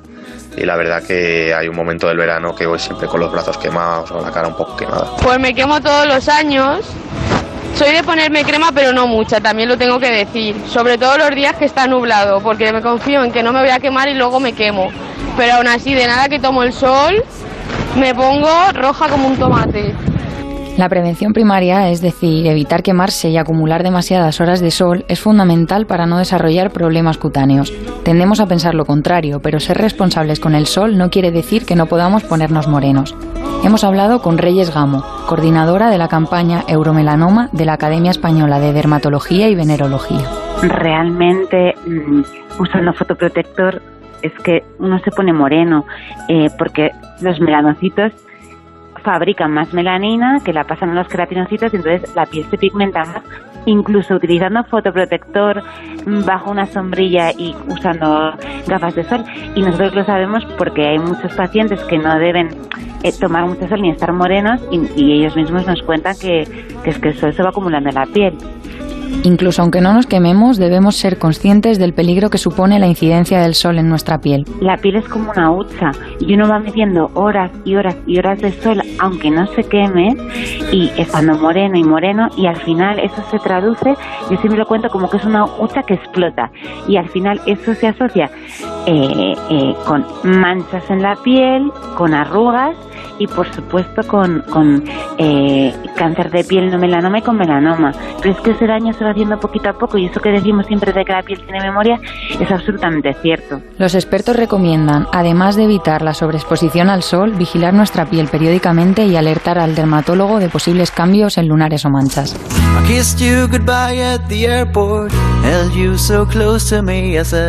So here we are now, and I can't stop from crying, Lily. And you said, hey, hey, ho, you know this is the way to go. You will forget about me when I'm on that plane. Forget about me when I'm on that plane. Tonight, tonight, tonight, tonight, I wanna be with you tonight, tonight, tonight. Y mientras aquí hablamos del sol, Cruz Roja ha advertido hoy de que más de 7 millones y medio de personas están amenazadas por las lluvias del monzón en Bangladesh. The plane took off and my love went with it. The chilly wind away by Bueno, así cerramos poco a poco la mirilla de este miércoles 31 de julio. Mañana estrenamos mes, muchas sorpresas, muchos protagonistas y por supuesto también mucha música y muchos oyentes. Les invitamos a participar con nosotros mañana, como cada día, a las 9, las 8 en Canarias. Se quedan con toda la información. Los compañeros de la brújula disfruten de esta noche de verano.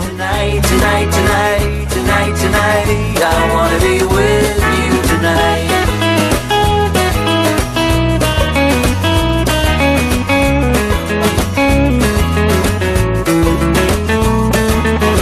wore a t-shirt and my worn out hat Abandoned as a summer cat. And as I stood there as a broken hearted I realized you got the car keys still. So I broke into my own old car. I fell asleep on the passenger seat. I dreamed of summer sex with you And you whispered in my ear Tonight, tonight, tonight, tonight I wanna be with you. Tonight, tonight, tonight, tonight, tonight I wanna be with you tonight